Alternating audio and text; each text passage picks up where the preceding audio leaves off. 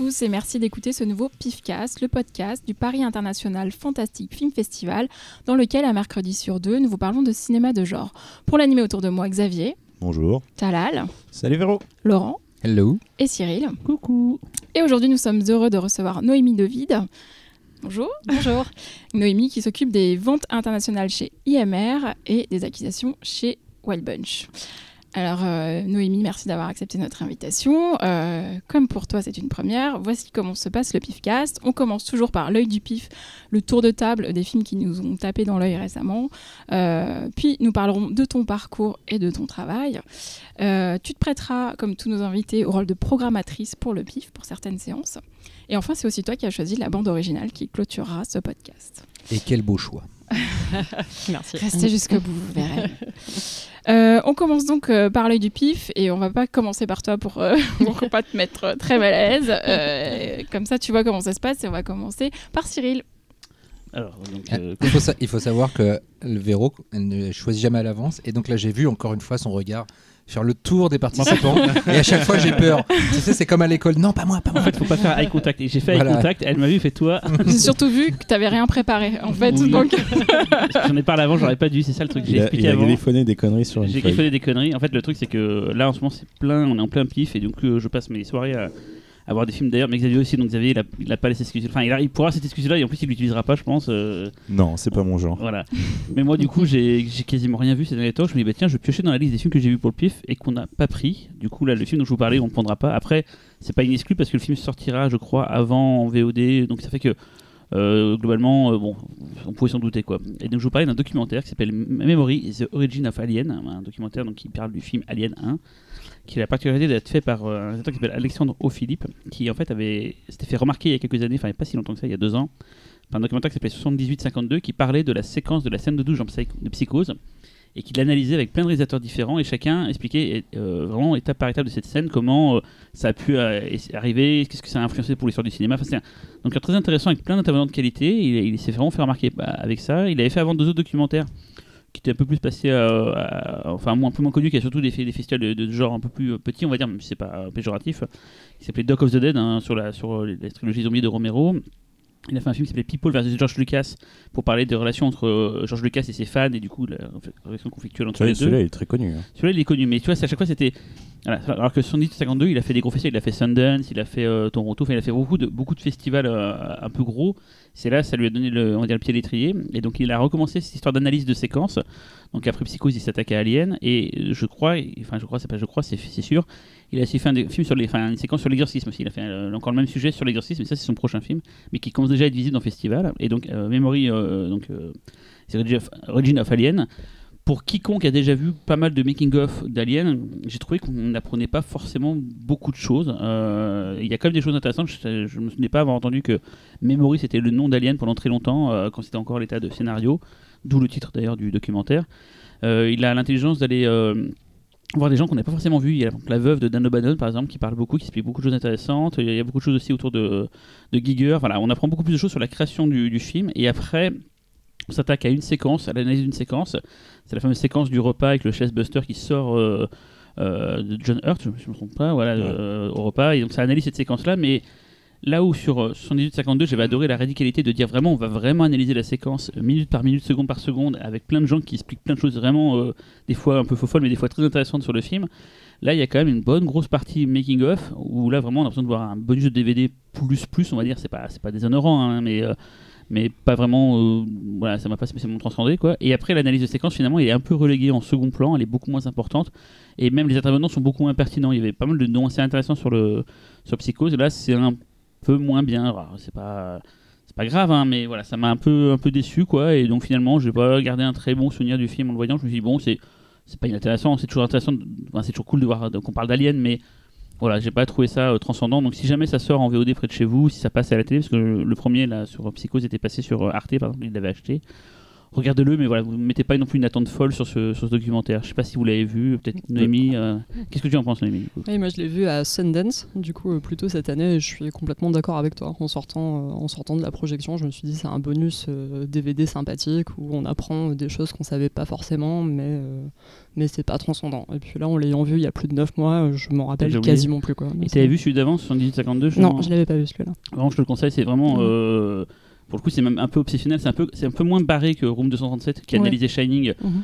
des fois de façon un peu, Mhm. un peu farfelue. Quoi. Ouais.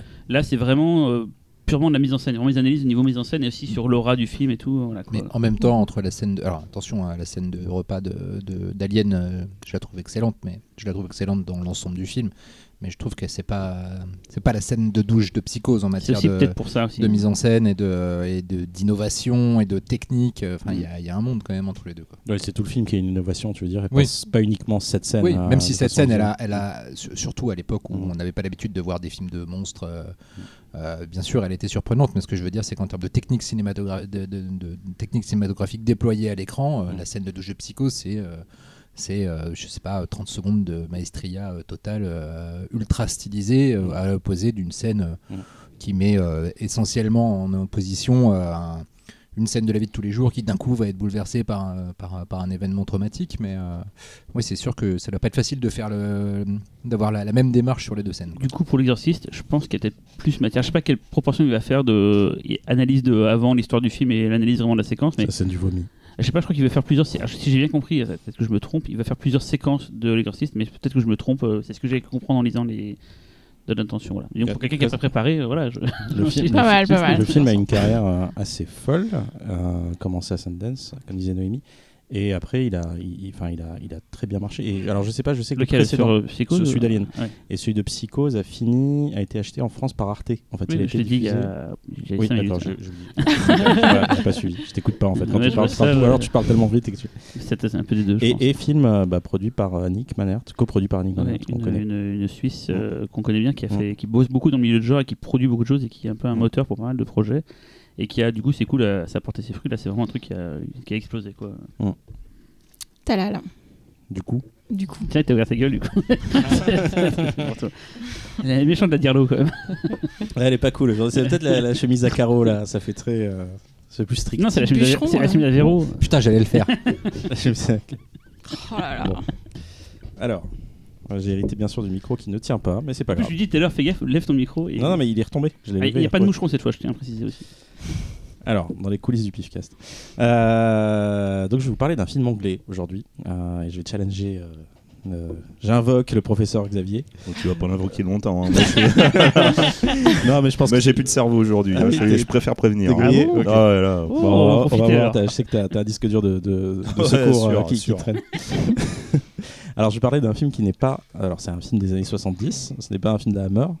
Et ce n'est pas un film De la Vicus. de. Eh merde. Euh, c'est un film avec Roger Moore. Si tu fais un James Bond, je rigole. non, c'est pas James Bond. Bon, voilà. Alors, ça s'appelle euh, La seconde mort d'Harold Pellman euh, en français. En anglais, je préfère le titre anglais The Man Who Haunted Himself. Un film de Basil Dearden. Alors, euh, c'est alors, c'est adapté d'un- d'un roman de Anthony Armstrong qui s'appelle The Strange Case of Mr. Pelham. Alors, de quoi ça parle? C'est Harold Pelham, un, homme d'affaires euh, qui travaille à la City à Londres, euh, une parfaite vie, une, euh, une parfaite femme, une, des parfaits enfants, et, et euh, il est très sérieux dans son travail, il n'accepte aucun écart autour de lui, et il est très conservateur. Mais un jour, en rentrant du boulot, euh, il est pris soudainement euh, d'une folie pendant qu'il est au volant de sa voiture, et il se met à rouler très très vite au point de faire un accident, ce qui ne lui ressemble pas. Alors il se retrouve euh, sur le bloc opératoire, et pendant que les docteurs sont en train de l'opérer, il remarque qu'il y a deux battements de cœur qui battent simultanément. Et donc, on a une ellipse. Euh, Pelham se réveille quelques semaines plus tard et il se rend compte que quelqu'un usurpe son identité. Euh, qu'une personne qui lui ressemble beaucoup euh, s'est rendue dans des clubs euh, de sport, des clubs, on va dire, de, de fête où, où il ne s'y est jamais rendu, que, désormais il a une maîtresse, que, y a une- et en plus qu'il y a une mystérieuse voiture de sport qui commence à le suivre. Donc tout le film joue sur ce principe-là et c'est ça qui est passionnant. On se demande si Pelham est en fait fou ou est-ce qu'il y a vraiment un doppelganger qui agit à sa place. Donc euh, un petit mot sur de- le réalisateur euh, Basile Dardenne, c'est rien à voir avec les frères Dardenne, donc Euh, c'est un homme de Ni théâtre. Basile est détective- privé non plus. Oui, Basile. Euh, c'est un homme qui vient à la base du théâtre, euh, qui a fait une trentaine de films quand même dans sa carrière. Personnellement, c'est le seul que j'ai vu. Et euh, il est surtout connu pour euh, un film à sketch qui est sorti en 45, euh, que le professeur X a peut-être vu, qui s'appelle Au cœur de la nuit. Pas vu. Excellent.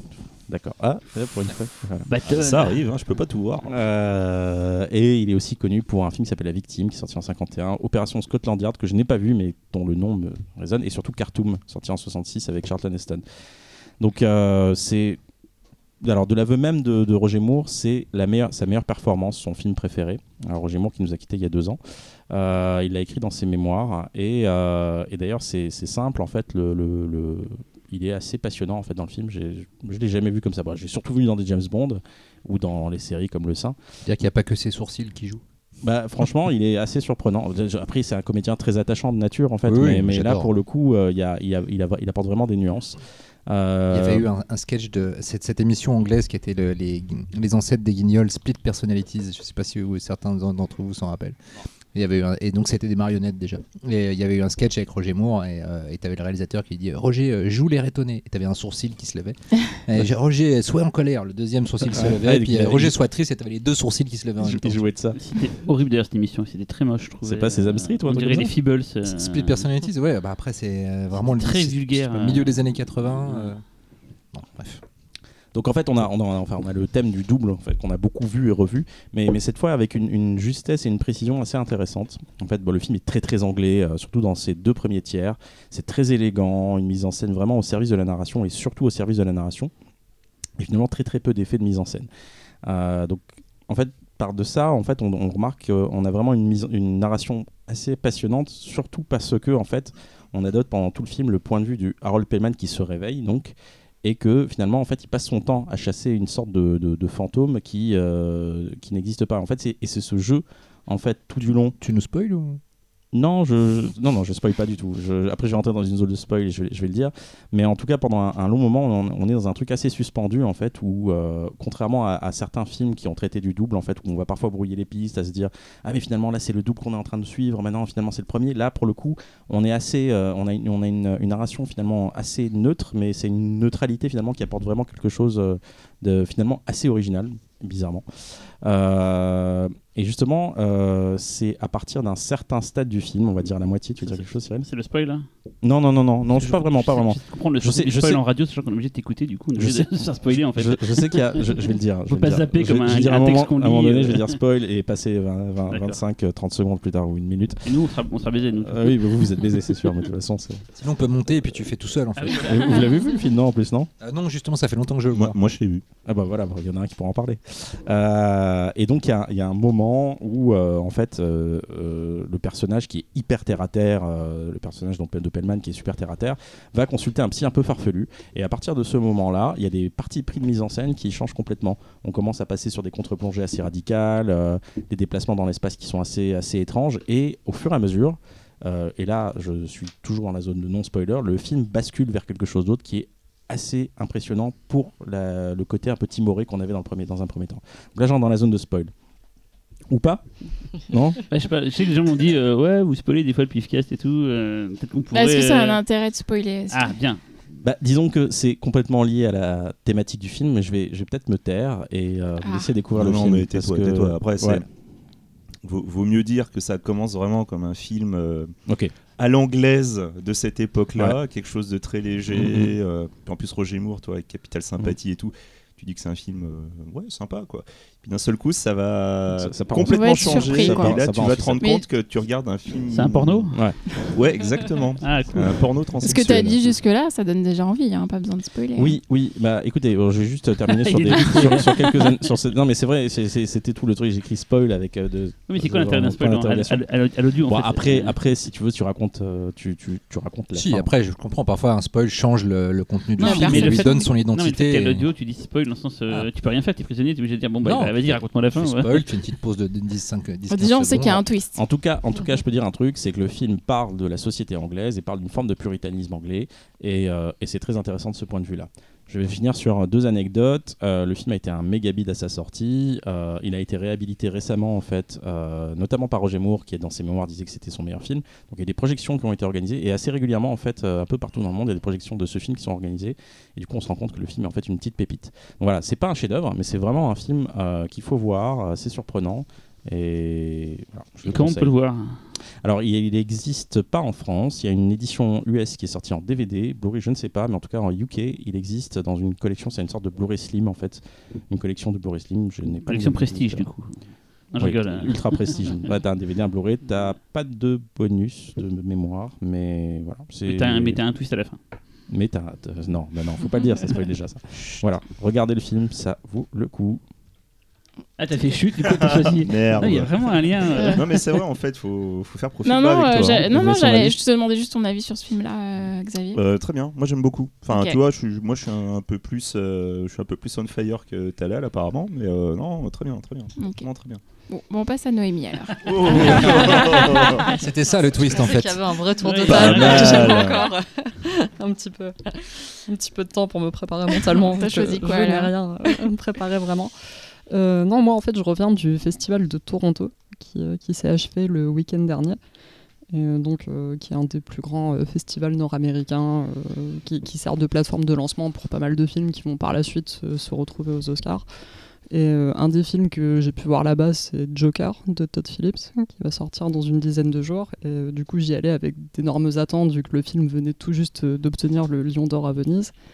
Et euh, j'y allais pas reculant, mais avec beaucoup de curiosité, parce que ça m'étonnait. euh, Enfin, j'étais vraiment curieuse de voir euh, ce, qu'allait être ce film estampillé d'ici, fait en studio, réalisé par Todd Phillips, qui est vraiment un réalisateur de, de comédie potage et qui au final n'a jamais rien fait d'autre. Donc j'y allais en me, en me préparant à être déçu. enfin, j'y allais vraiment avec quelques a priori. Et euh, vraiment, j'ai adoré. Enfin, c'est, euh, vraiment mon. euh, enfin, ça a été mon point fort de ce festival de Toronto. J'ai été surprise par la radicalité et la maîtrise du film. C'est. c'est assez euh, phénoménal qu'un film comme ça puisse être fait en studio. C'est vraiment d'une liberté, d'un jusqu'au boutisme assez dingue. Et ça m'a, euh, enfin, ça, ça- ça m'a vraiment très très agréablement surprise. Là, là, t'as pas le droit de spoiler. hein. Oui, non, Là, je ne spoil pas. tu sors pas je ne spoil pas, d'ailleurs, je, ne rentre pas dans l'histoire vu que, vu que le film sort, euh, Non. sort bientôt. Non, et surtout, il va sortir le jour où on met en ligne ce Ah, podcast. d'accord. Ah, Ah, bah, super. Parfait. Super. Ouais, déjà que j'avais envie de Ouais. le voir, j'en ai Mm. encore plus Et envie. comment était la réaction? Qu'aux États-Unis, vu qu'il y a, il, il y a pas mal de débats sur ce film-là, je pense qu'il n'y aura peut-être pas en Europe, je pense.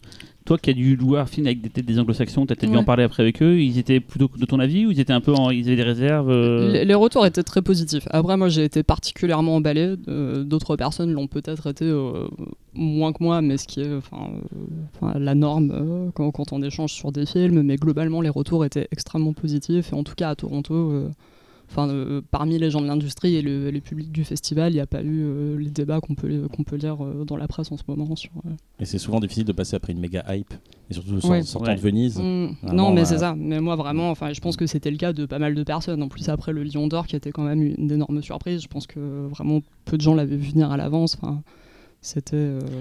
Moi, je me demandais Ouais. si est- est-ce qu'il peut y avoir un choc du public euh, du fait que là, on tourne beaucoup avec des Marvel et tout, et le fait que ce soit similaire à un film de super-héros entre guillemets, enfin en tout cas de Ah, univers super-héros. C'est ça qui est fascinant parce Ouais. que ça, ça sort avec euh, cette étiquette film de super-héros et son- ça en est tellement pas en. En fait, c'est vraiment on met le, enfin, on donne un autre titre au film. Enfin, c'est euh, Un peu, un peu comme un Ouais. autre film dont on va parler plus tard que tu as choisi. voilà.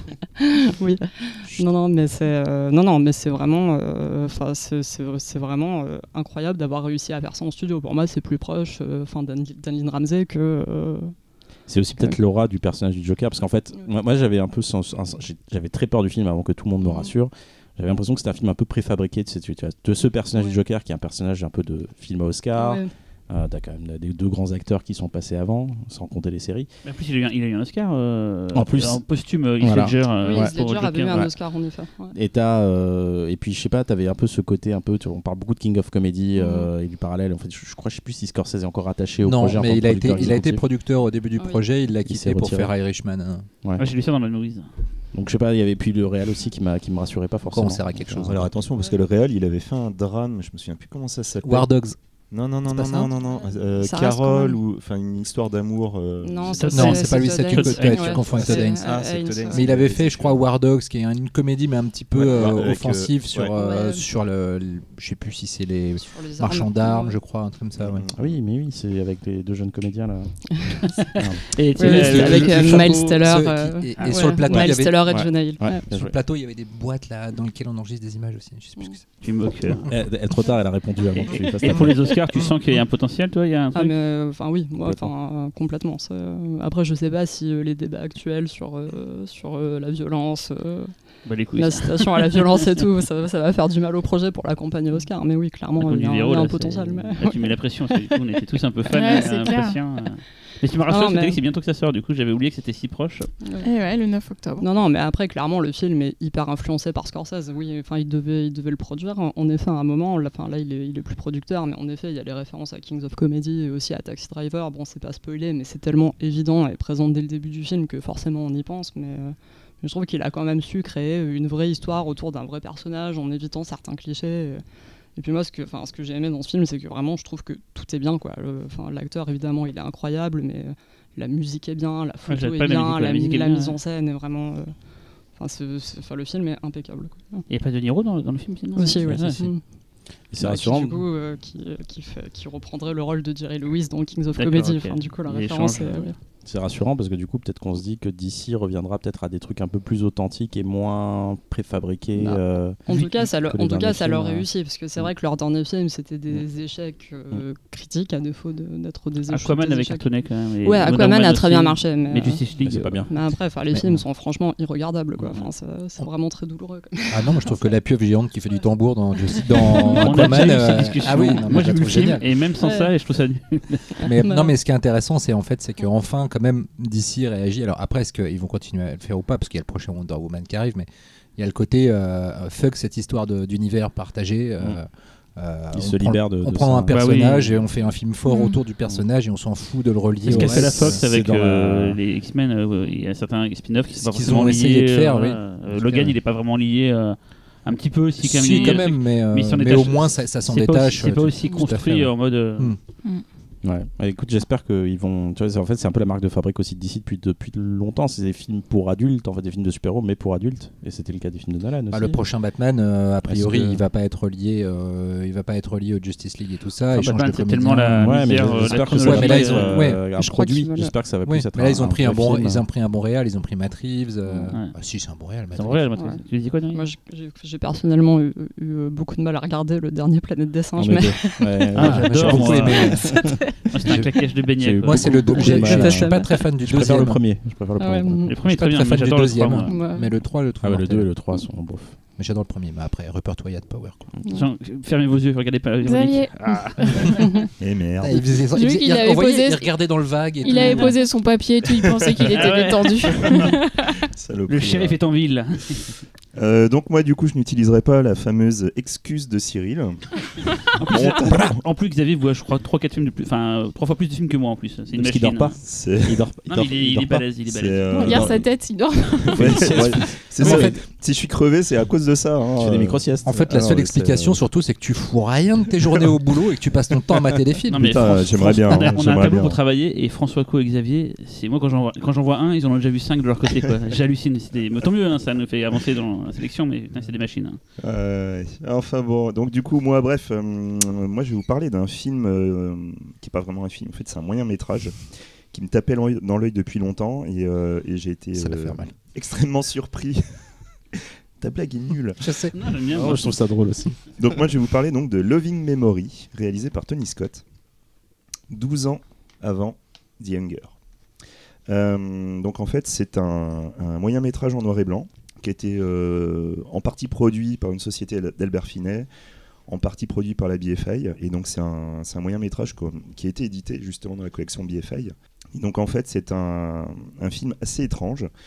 Donc euh, le, le- sujet du film c'est en fait il y a un couple en voiture qui vont, euh, ils vont écraser un cycliste et euh, ils vont récupérer le corps pour ne, pas être, ne pas se faire choper par la police.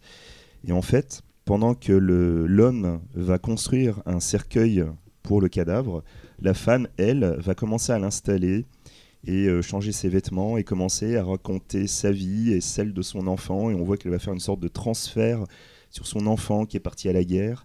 Et petit à petit, cette histoire se construit. On commence à comprendre la logique de ce couple qui n'est en fait pas un couple, mais en fait un frère et une sœur qui ont été euh, traumatisés par la Seconde Guerre mondiale. C'est un film avec une ambiance assez macabre, mais en même temps, c'est un, très beau moyen métrage. Et franchement, quand on connaît un peu la carrière de Tony Scott, c'est assez étonnant de, de voir un film avec autant de, de, De retenue. retenue. De pudeur. hein. de non, mais c'est exactement ça. C'est retenue, pudeur. Le truc est en noir et blanc. Bah, c'est très posé. hein.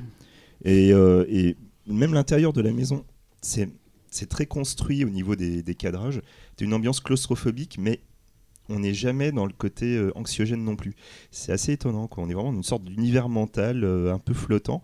C'est euh, c'est vraiment très très étonnant. Et, justement, en, parlant de The Younger, justement, il y a dans ces moments les plus, les plus beaux, les plus vaporeux, on va dire, on arrive à retrouver ces petits trucs qui étaient déjà présents euh, 12 ans avant dans, dans ce moyen métrage. Franchement, voilà, d'entrée de jeu, si vous chopez le DVD ou le Blu-ray dans la collection BFI, ça donne pas envie tout de suite. Euh, mais je le conseille en fait à tout le monde. Si vous aimez pas Tony Scott, c'est pas du tout le Tony Scott que vous connaissez, donc regardez-le, c'est vraiment super sympa. Et si vous connaissez Tony Scott, vous allez être vraiment étonné de voir que le bonhomme était capable de faire ça. Et, euh, en fait, finalement, en réfléchissant, on retrouve ça quelque part. Même euh, True Romance, pareil, dans, dans ces petits moments un peu éthérés et tout, on le retrouve. Voilà, enfin, c'est voilà, une petite surprise euh, que je conseille. Voilà. À l'époque, Ridley avait rien fait. Les À deux l'époque- frangins étaient euh, juste dans la pub et basta. Quoi. Ouais, en fait, lui, il avait juste réalisé un court métrage avant et c'était son premier moyen métrage. J'ai appris récemment en interviewant euh, Roger Avary qu'en fait, Avary, à partir de True Romance, il a été euh, script doctor sur tous les films de Tony Scott. Ah ouais. Ils étaient euh, très très proches et, euh, et, euh, et les dialogues de à peu près tous les films, de, je crois, de tous les Tony Scott euh, qui sont passés, euh, Scott lui amenait, euh, euh, qui sont passés après, et Scott lui amenait pour qu'il repasse euh, sur les dialogues et qu'il les refasse. Ah, pas mal, pas mal. J'ai l'impression que thématiquement, on est quand même pas loin de The Younger, quoi, non? Mmh, Sur le rapport à la mort, Ouais, un peu, mais pas vraiment. En tout cas, donc c'est un moyen métrage de 52 minutes qui a été présenté en 71 à, à Cannes. Euh, il n'y a que trois personnes dans le casting. Donc une femme qui parle, un homme qui ne parle jamais et un mec qui joue un cadavre. voilà. Donc on a Rosamund Greenwood euh, qu'on a pu voir dans Le Village des damnés, euh, Roy Evans qu'on a pu voir dans Doctor Who et David Pugh qui est- il joue dans euh, Burke and Hare, mais la version de Vernon Sewell. Hmm. Donc euh, je vous le conseille, voilà, très sympa. C'est pas forcément un chef-d'œuvre, mais euh, une vraie curiosité, ça fait plaisir de voir ça. quoi. Puis comme personne ne l'a vu, ça fait un avis pif très court. C'est ça, Bien joué. Et donc en DVD, j'ai dans la collection de- BFI du coup. la collection BFI qui est ô combien excellente. Et donc DVD pas Blu-ray. Euh, si si, je crois qu'il y a un Blu-ray. Ah si, si. cool. Laurent. Et pourquoi pas toi? Ah c'est vrai ça. Bon, bah, Véro, c'est toi. Allez, Tiens. Vous voulez finir en beauté Alors moi, en ce moment, je regarde beaucoup de courts-métrages. Ça y Je est. je vois pas pourquoi. Ce que non. dire Véronique, donc euh, peut-être les gens ne savent pas, mais Véronique et Xavier font la sélection des courts-métrages internationaux au pif. Euh, Venez à notre séance le samedi après-midi. Venez nombreux. On sera là. Euh, donc moi, euh, je vais continuer en fait euh, sur euh, les films que j'ai vus euh, à l'étrange festival, puisque j'ai vu un autre film en fait. Donc euh, il y a deux semaines, euh, je parlais de Walkabout et j'étais du coup, ça m'a lancé une espèce d'envie de grands espaces. Euh, donc euh, je me suis dit tiens, il y a la Proie Nue, je vais y aller. En plus, il me semble qu'on l'avait Ah. on l'avait mentionné rapidement euh, pendant l'émission avec Nicolas Boukrieff en Hmm. plus. Donc je me suis dit, hop, sur grand écran, je vais aller le voir. Donc La proie nue de Cornel Wilde, film de 1965, euh, américain slash Afrique du Sud, parce que voilà, c'est tourné là-bas aussi. hein. Le titre original, The Naked Prey.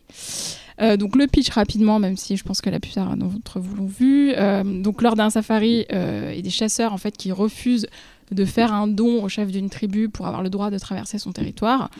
Donc ils refusent en disant Oh, on fait ce qu'on veut, ah, on, tra- on traverse. Et du coup bah, la tribu le prend très mal, ils les prennent en chasse, ils ont tué certains de manière assez cruelle. Et, euh, et le guide en fait qui leur avait recommandé pourtant de donner un don euh, pour que ça se passe bien euh, est pris en fait dans une chasse à l'homme où il va devoir donc il est, il est jeté comme ça en slip dans la nature. Et il va devoir survivre à ses poursuivants. Euh, donc c'est Cornel Wilde, le réalisateur, qui joue le rôle du guide pendant tout le film, euh, ce qui est un attrait du film, on doit bien le dire, euh, qu'on soit un homme ou une femme. Donc c'est adapté d'un fait divers qui, s'est- vraiment passé en fait, mais en Amérique en fait, aux, États-Unis, où un trappeur avait été pris en chasse par des Amérindiens.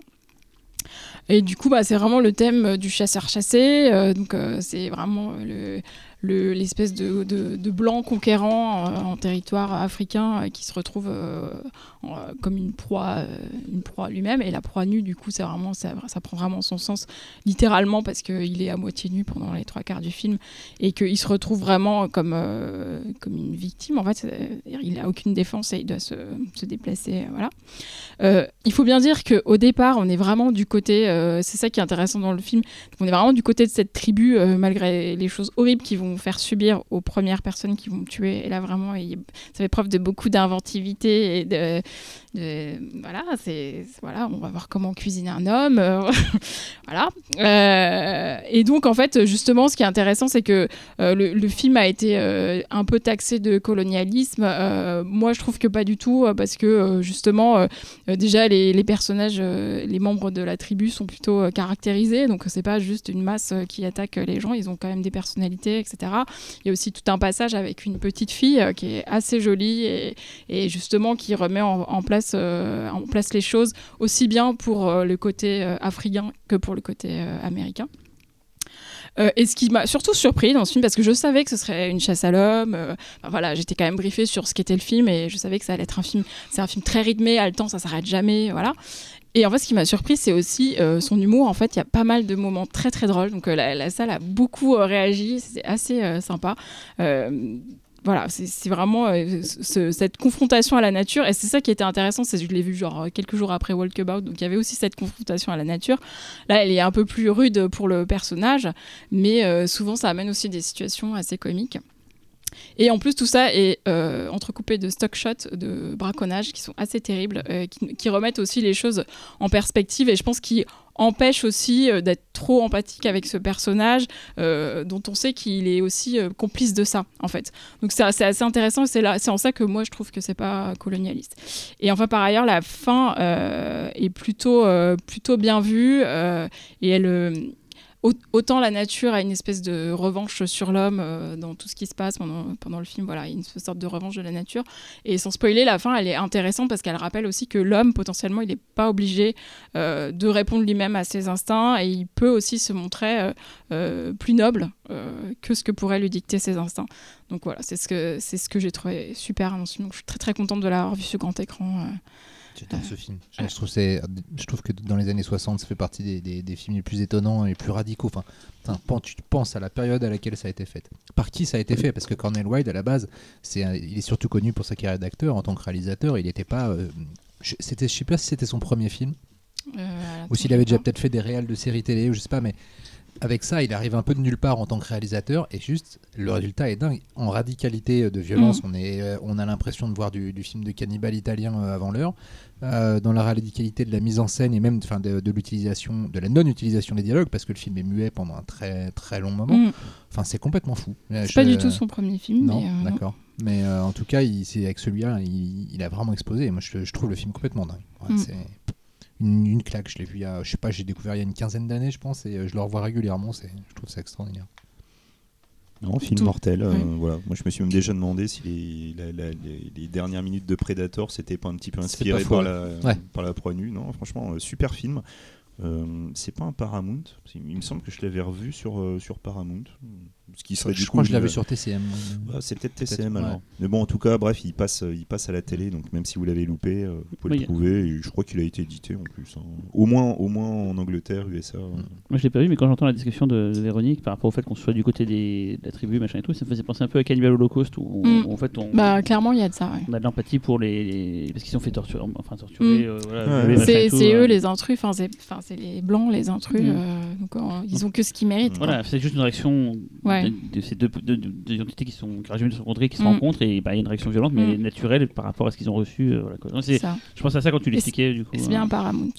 C'est Paramount. Ok. Bon, bah, non, donc il va repasser au moins 50 fois. donc, euh, vous le verrez. Oui, mais pas sur grand écran. Non, ça, il faut le voir sur grand écran, c'est vrai. c'est vrai. Euh, Laurent? C'est à moi. Ah Euh, Je peux le refaire hein, si tu veux. Parce que tu me boitais de la tête. Non, je voulais savoir si t'avais un truc à ajouter. Non, je l'ai pas vu, mais j'ai j'ai très envie.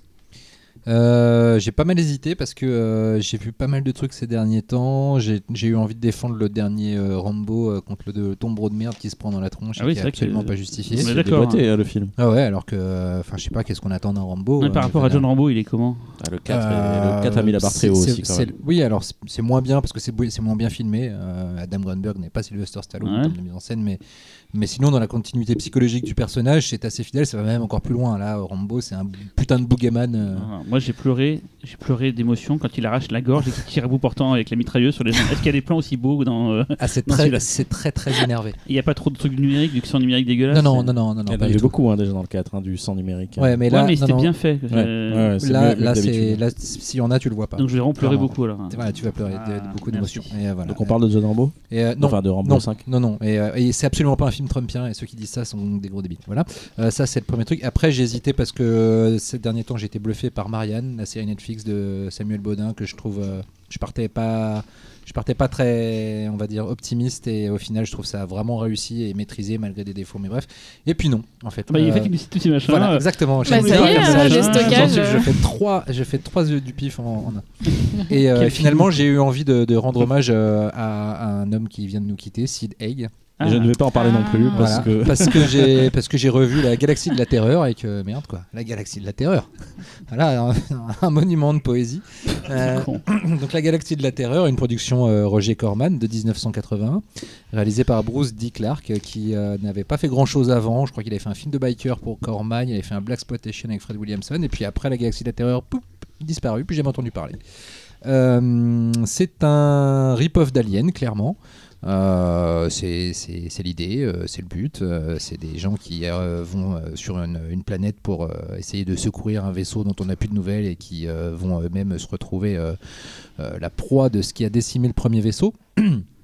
Sauf qu'à la fin, en fait, on s'aperçoit que c'est beaucoup plus, on va dire, psychologique ou surnaturel. Enfin, ça, prend une espèce de, tournure religieuse assez étonnante à laquelle je m'attendais absolument pas. Euh, parce que pendant tout le film, c'est totalement décousu. C'est-à-dire que t'en as un qui va se faire buter par son double, t'en as un autre qui va se faire buter par un gros monstre euh, qui, qui, euh, qui- qui- je sais plus, qui arrache des trucs. Il y a une nana qui se fait violer par un ver géant et tout. Et en fait, on s'aperçoit que L'affiche, non? D'ailleurs c'est l'affiche, tout à fait. Ouais. Et, et vraiment, la scène est. D'ailleurs, ça a posé le problème au film. Le film était X et a dû, euh, ils ont dû raboter cette scène. euh, alors, j'ai même très clairement, ils ont dû enlever des, des plans sur le visage de la de la- de l'actrice qui avait l'air de prendre trop de plaisir. ils ont, ils ont raboté l'actrice. Voilà, et, euh, et sur les mouvements euh, très suggestifs du, du ver géant euh, qui, euh, qui étaient trop suggestifs. Voilà. Euh, et apparemment, ces scènes ont disparu dans les limbes et on ne verra jamais le. Et qui a bossé sur ce film Et- ah, non, attends, attends, Ah, on y arrive, on y arrive. Euh, non, déjà, je trouve le film, euh, au-delà de son côté rip-off d'Alien, je trouve ça visuellement euh, super maîtrisé, à part bien sûr quelques maladresses de l'époque liées au fait que c'est un Roger Corman, donc euh, les lasers. euh, Bah, ouais, et les, rate la pi- les pellicule, piou-piou, hein. voilà, ce genre de trucs. Et puis euh, des, des trucs un peu caoutchouc, mais il y a quand même des scènes gore assez réussies. C'est surtout en termes de photos que le film est assez impressionnant. Et quand on voit le nom du réalisateur, Jack Atkins, c'est pas très étonnant. On a parlé il y a pas longtemps de lui. Puisqu'il a été le chef-op de Freddy 1 et 2. Euh, il a été après euh, le chef-op de Shocker, de l'ambulance, de Eden, euh, de Jack Shoulder. Donc euh, voilà un bon. Et depuis, en fait, il mène une carrière assez lucrative de chef-op de seconde équipe ou de scène d'action pour Marvel. Et les Fast and Furious notamment. Donc le mec est toujours. Euh, euh, très, actif, mais en tout cas un sacré chef-op et je pense que le film lui doit beaucoup. Mais oui, le film doit beaucoup à- au production designer euh, James Cameron, assez inconnu. D'ailleurs, c'est un film de, où, qui, qui a beaucoup de, de noms à son, à son casting qui à l'époque était absolument. Enfin, Carpenter aussi. euh, non, euh, tu avais euh, Robert Englund dans un petit rôle, qui Ouais. n'avait pas encore explosé avec Freddy. Tu as Bill Paxton qui était euh, assistant costumier. Et puis surtout, surtout au-delà de James Cameron, de Bill Paxton, tu as David de Coteau qui était prod, qui est assistant de prod. Qui était C'était son premier homme, boulot à David de Hollywood, Coteau. qui était fluffeur Donc- sur le site. Voilà, donc, donc David de Coteau Power, quoi.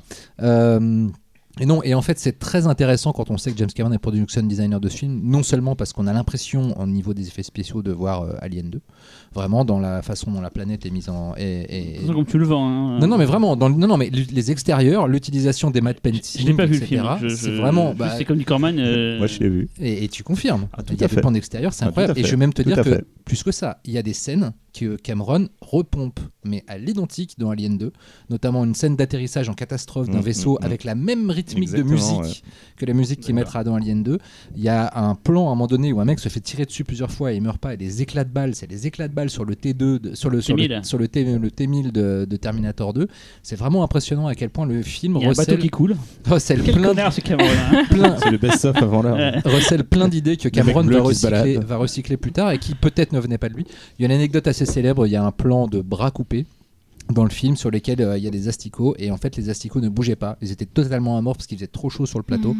et c'est James Cameron qui a eu l'idée de faire passer un fil électrique dans le faux Ah oui. bras et d'envoyer du courant pour faire euh, gigoter les Il verres. en parle à Frédéric je crois, dans son bouquin sur Tout à fait, euh, Euh, voilà, euh, Galaxy of Terror, bah, si vous aimez euh, l'horreur des années 80 complètement décomplexée, bien gorasse, euh, et pas si conne que ça, parce que franchement le- la, la fin est assez intéressante, euh, bah, je vous conseille. C'est, Du coup, t'as parlé, cool. t'as pas parlé Sideg.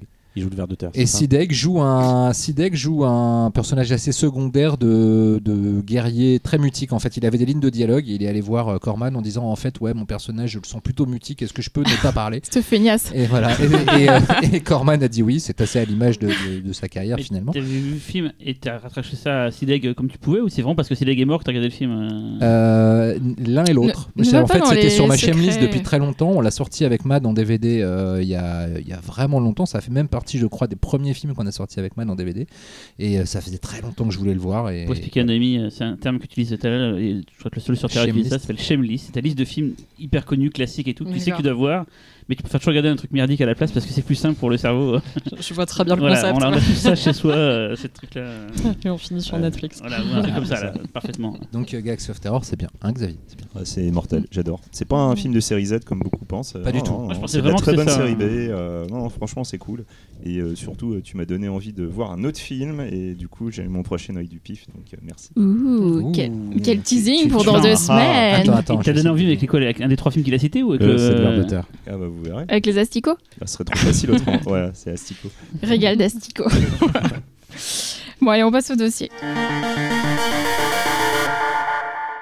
Aujourd'hui, dans le PIFcast, nous recevons Noémie Devide, euh, qui certes n'est pas une personnalité publique, mais qui exerce, qui exerce un métier euh, assez méconnu euh, de l'industrie du cinéma et qui, euh, qui est passionnant. Ça, c'est Cyril qui nous l'a dit, parce que on, on va quand même dire la vérité. Cyril te connaît euh, très bien, vous travaillez ensemble. Voilà. On est collègues. On est Voilà. collègues.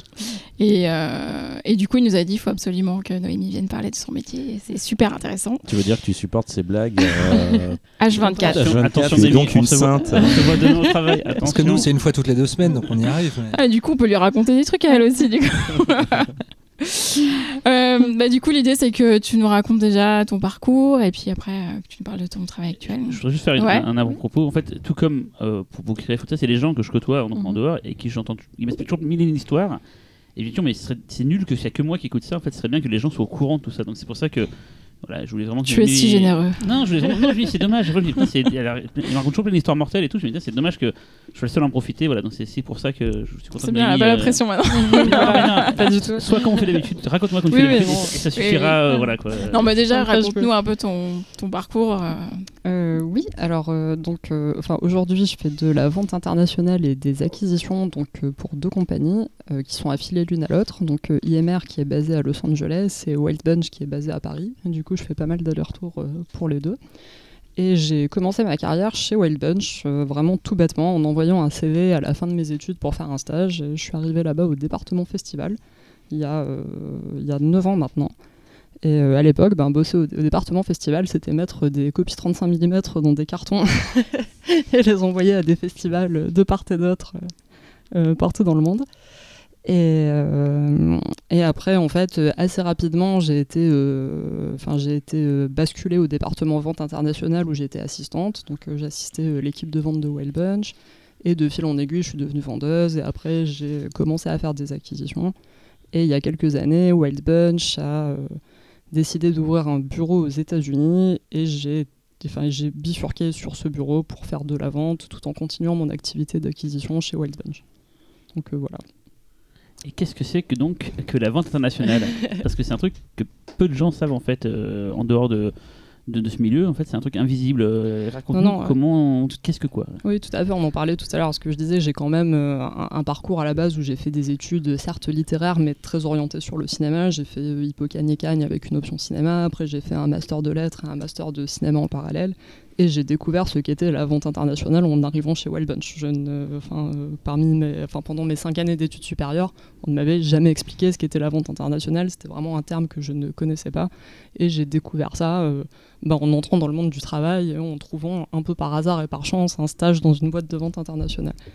Donc euh, le vendeur international, en fait, c'est euh, enfin la personne ou plutôt la compagnie qui va euh, faire l'acquisition des droits d'un film pour le monde et après sa mission c'est de vendre ce film territoire par territoire à des distributeurs locaux pour faire en sorte qu'il soit vu par le maximum de personnes dans le maximum de pays.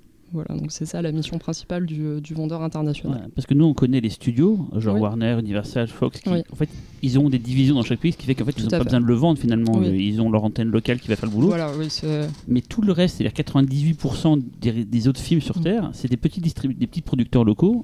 Ils n'ont pas les reins assez solides pour aller euh, taper à Oui, toutes ou les même, portes. euh, ou même des, des producteurs plus gros. Ça peut être des producteurs plus installés qui vont faire des films à, à gros budget, mais qui vont quand même avoir besoin d'un vendeur parce que c'est c'est un vrai métier, ça demande un vrai réseau. C'est euh, enfin, c'est quand même une activité à plein temps. Et quand tu es producteur, ce qui est aussi un vrai métier, c'est c'est dur de cumuler les deux. Donc euh, c'est bien de, de faire équipe avec un vendeur en général le plus tôt possible.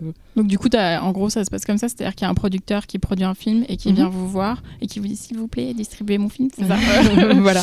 Et vous, vous choisissez si oui ou non. euh, en gros, vous estimez quoi qu'il y a un potentiel ou? Euh, voilà, c'est ça. Après, euh, enfin, après, en tout cas, pour une compagnie comme Wild Bunch ou comme IMR, on a des modèles qui sont assez flexibles, mais c'est vrai que nous, on aime bien être le plus en amont possible sur les projets. Donc, en général, c'est comme ça que ça se passe. En effet, c'est plutôt un producteur qui va venir nous voir en disant je produis le prochain film de tel réalisateur euh, avec tels acteurs. euh, Est-ce que vous voulez le représenter pour euh, l'international?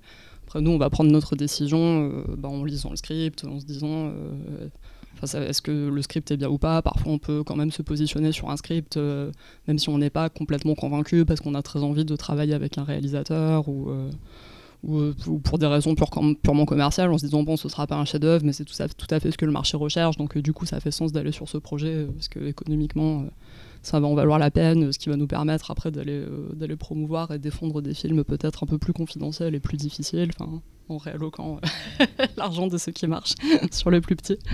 Et, Ouais. et souvent, le nom de l'entreprise aide beaucoup. C'est-à-dire qu'en fait, il pourrait Mhm. très bien aller voir n'importe quel autre distributeur, n'importe Ouais. quel autre vendeur, mais le fait d'être chez Wild Bunch, ça tout de suite, ça, enfin, je dis ça pour euh, nous, mais c'est pareil pour d'autres gros vendeurs, Mhm. ça donne tout de suite une sorte de ton au film, une sorte, une sorte de. Oui, il y a une certaine ligne éditoriale. Ouais, euh, ouais.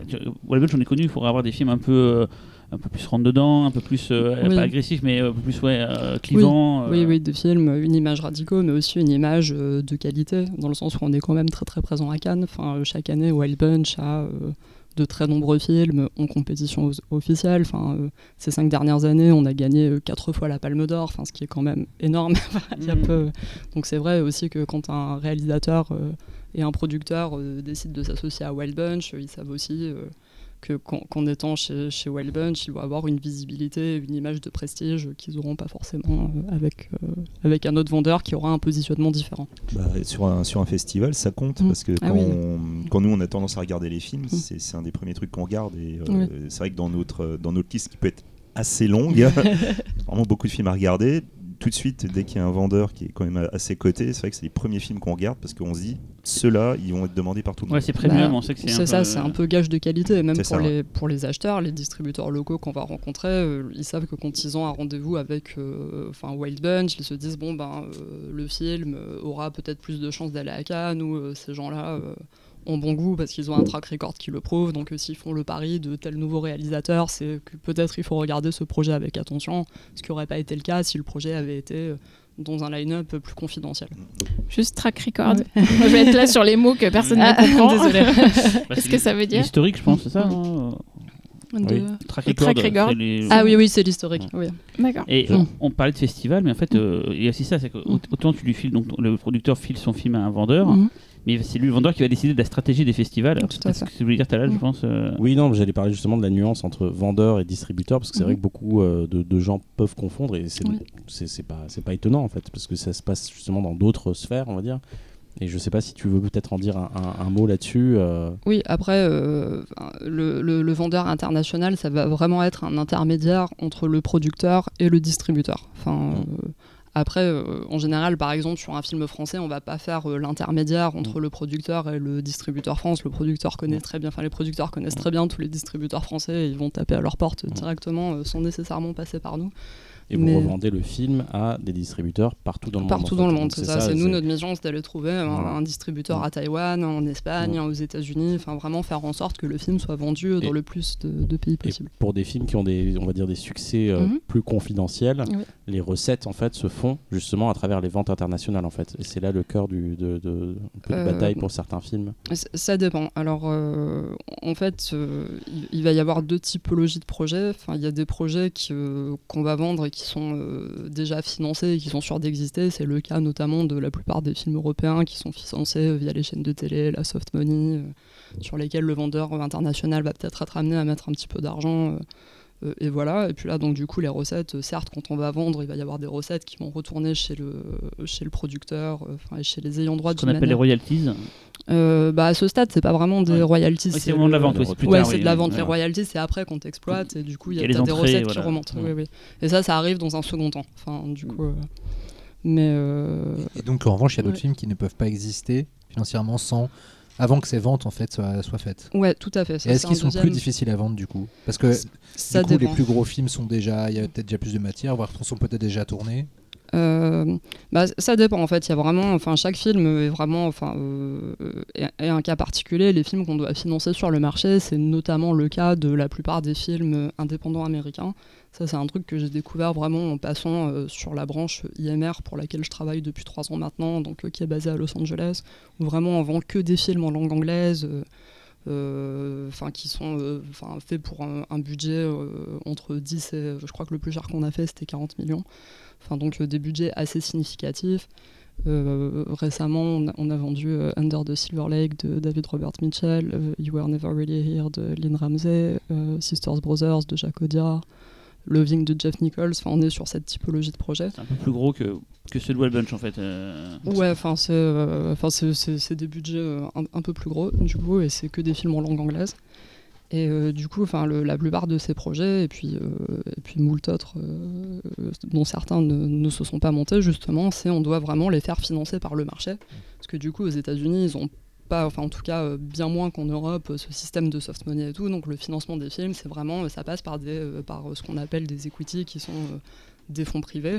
Et, et afin de, de, de valider un investissement et le budget d'un film, très souvent il faut le mettre sur le marché et euh, faire un certain nombre de préventes pour montrer que bah, euh, le marché est là pour ce film et que ça Mhm. intéresse quelqu'un et qu'on va pas faire un chèque de 20 millions pour un film qu'en fait personne ne va acheter. Mhm. Donc euh, d'où l'importance des ventes où là du coup euh, Et au niveau Et du- f- français, par exemple, euh, au la période de financement, en fait, effectivement, quand on monte un film français, alors je, Oui. je vais parler sur ton, sur ton, tu me diras si c'est une bêtise, il y a plusieurs sources de, de revenus, donc il y a euh, l'argent qu'un distributeur français peut dire, voilà, moi je prends Mhm. votre film et je vais mettre de l'argent en avance avant, que le, avant le tournage pour, euh, c'est de l'argent d'avance, voilà, il y a les, les subventions publiques, le CNC, il y a les régions.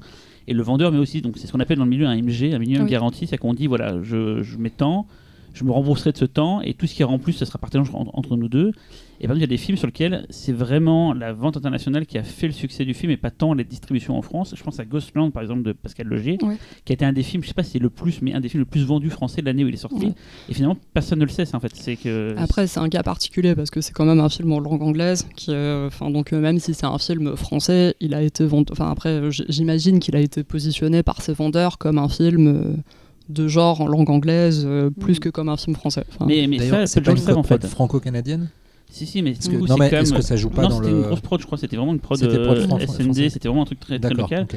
Mais le truc, c'est que euh, on ne sait pas forcément tout ça, mais genre, il y a des films français qui vont jamais sortir. Tu vois, je- chez Wallbench, on a vendu Bécassine de Paul Alides, par exemple. C'est c'est parce que Wallbench suivait, tu m'expliquais t- les Mhm. films de Paul Alides, donc on a. Mais va vendre ça. Enfin, c'est compliqué Bien de sûr. vendre Bah ça à oui, l'étranger. euh. oui, Bécassine, euh, en dehors de la Culturellement, France. ouais.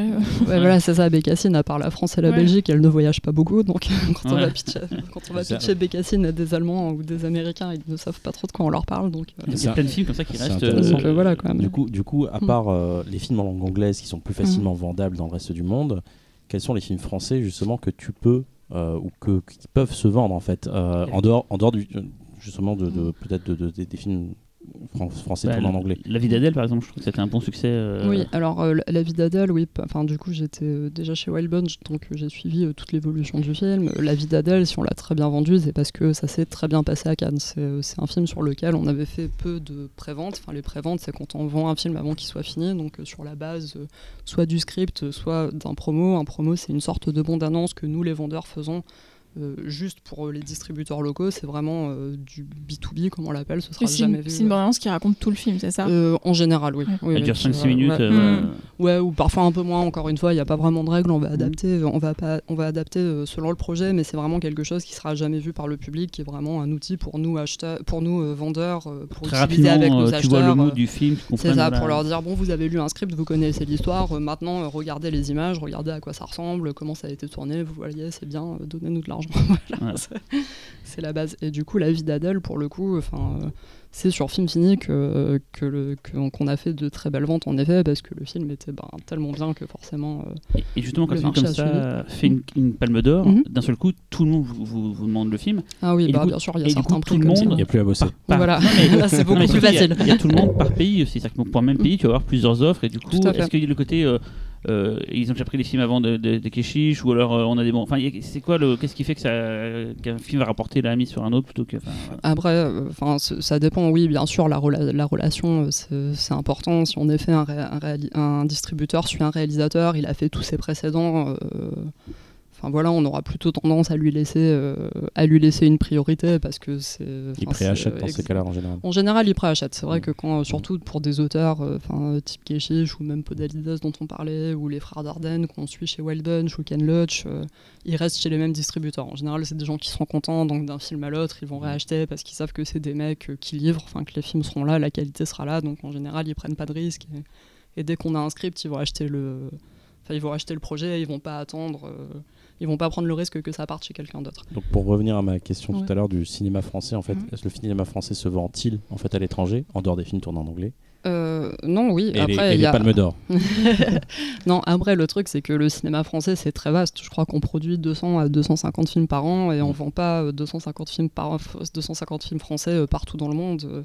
Après, il y a une certaine typologie de films qui va se vendre mieux. Il y a euh, Le cinéma de genre le cinéma de genre, ça se vend pas mal. Oui, le cinéma de genre, après, c'est pas des prix énormes, mais ça a une valeur plancher. Le cinéma français de genre voyage pas mal. Il y en a pas beaucoup, mais, mais dès qu'il y a des films de genre, ça, ça, Mais t'as ça un voyage. exemple récent qui en plus parle au pif parce que c'est un Mhm. des grands prix du pif. C'est grave, par oui, exemple. tout à fait. Et qui est du coup, pour l'achat, c'était un cas particulier. Mhm.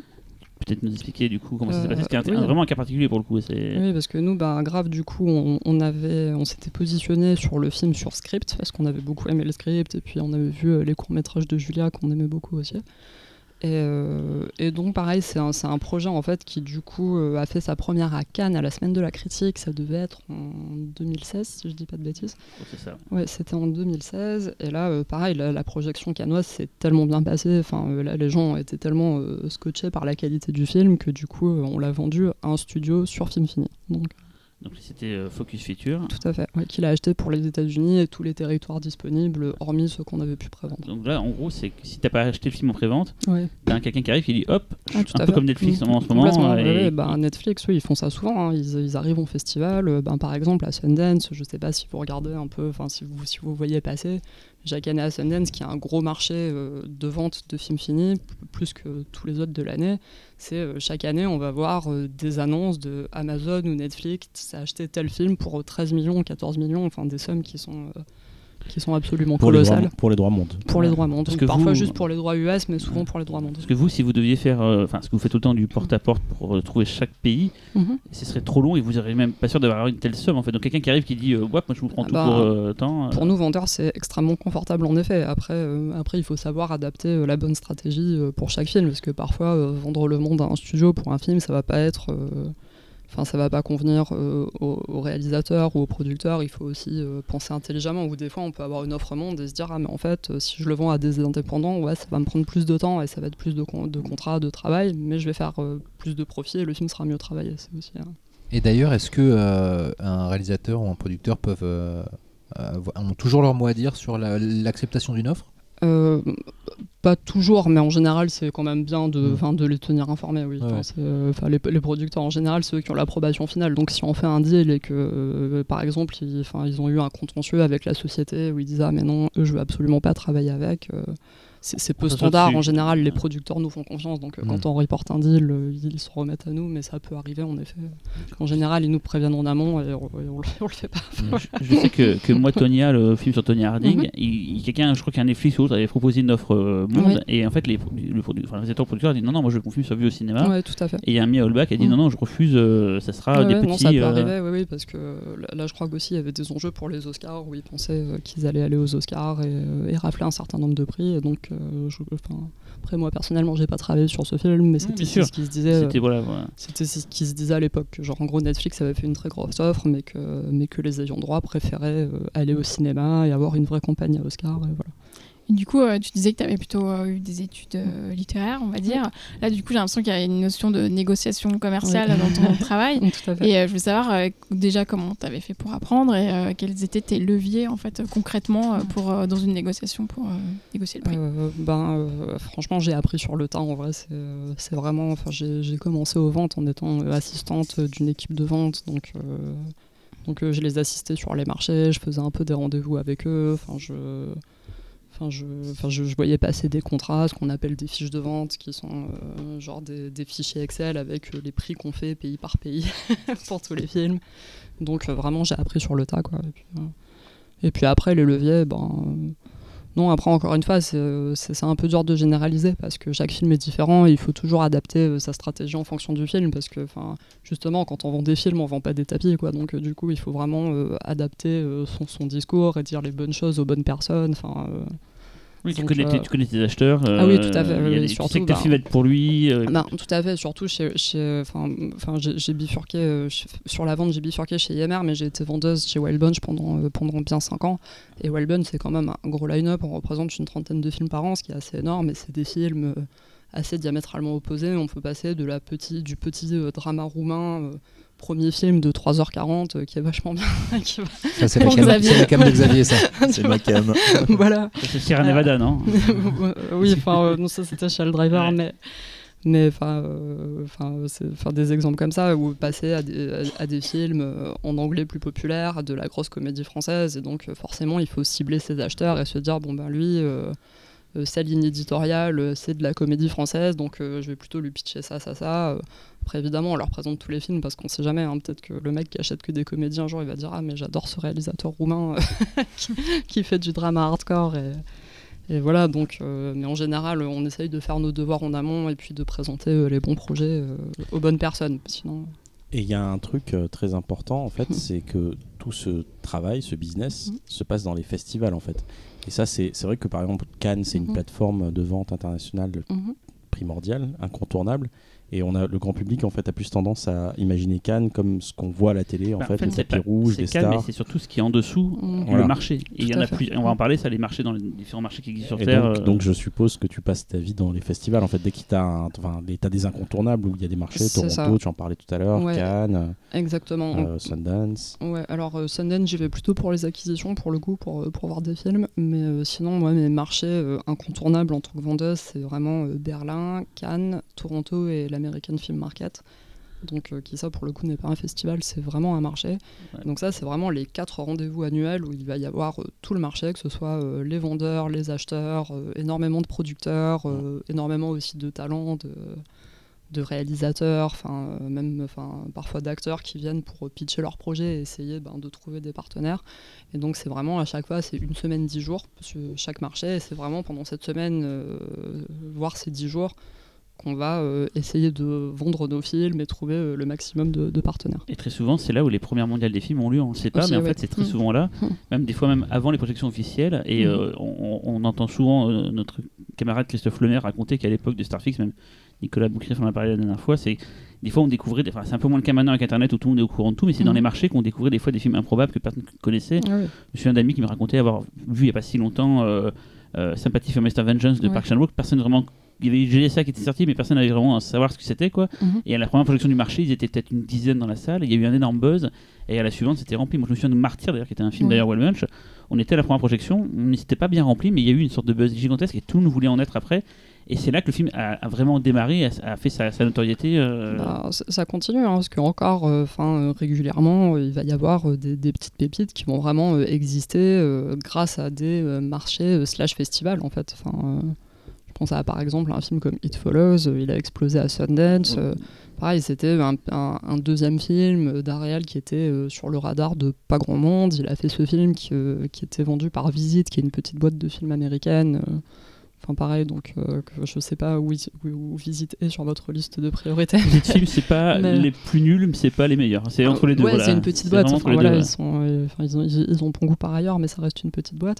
Et euh, ils se retrouvent avec It Follows et le film va à Sundance. Et puis d'un coup, un buzz monstrueux enfin, euh, enfin, commence en se disant Mais en fait, euh, ce mec a du talent. et Il y, a, il y a ce film qui est hyper bien, euh, qui, qui est chez Visite. et- Et c'est très marrant parce que tu, tu as parlé de Sundance plusieurs Mhm. fois par Oui. rapport à des films de genre. Et Mhm. il y a un phénomène, on va dire, peut-être depuis The Witch, euh, It Follows, cette période-là, qui fait que Sundance, en fait, est la nouvelle, euh, peut-être plateforme ou festival, en tout cas, nouveau festival où on peut découvrir les, les prochains auteurs du, de cinéma, du cinéma de genre, ce qui est nouveau, en fait. Ce qui Ouais. n'était pas un- D'ailleurs, ils ont, ils ont aménagé des séances spéciales, euh, je crois, dédiées euh, plus ou moins aux gens. Des euh, Midnighters. Ils font des, des Ouais. midnight, ouais, ils font des midnight depuis quelques années.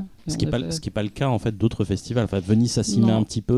Toronto, euh, Toronto fait des Cannes midnight moyen, aussi, ouais. mais, mais je trouve que la prog de Sundance est meilleure pour les Il n'y a midnight. que Cannes qui fait trois films fantastiques. Et à chaque fois, Ouais, c'est un, c'est- un biopic d'une chanteuse morte et, Ouais, c'est et ça. un polar c'est- coréen c'est- sur les trois. c'est- c'est les Midnight de Cannes sont Ouais. assez étranges. et c'est- enfin, Ouais. Et puis Cannes, de toute façon, en tout cas, la sélection officielle, elle est pas du tout. Enfin, euh, ils sont pas très euh, genre friendly. Quoi, Mais des fois, il y en a qui se glissent euh, dans le. Cette année, ils ont passé le, le- Cette la- année, les euh, épisodes de, de, de, de- la, série de, voilà. de la série de Refn. Ouais, il y a eu pas Ouais. mal de, de genres cette année. Ouais, Euh, il y a eu, Parasite euh, qui est un peu du genre. Bakulao, Aquarium, euh, Aqua- euh, Atlantique. Atlantique, pardon. euh.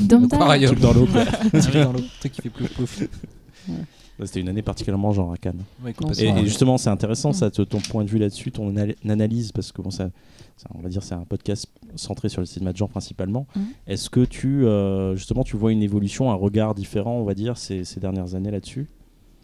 Par rapport au festival et par justement on parle de Sundance qui commence à mettre de plus en plus de spotlight Cannes cette année Venise aussi cette année il me semble le, Ouais. le Joker est un film de genre finalement qui, qui gagne Oui, le, oui. le- le- le Lion d'Or Bah, le, le Del Toro l'année dernière aussi. euh, Le Del jeune Toro. La jeune fille de l'eau. Shape of Water.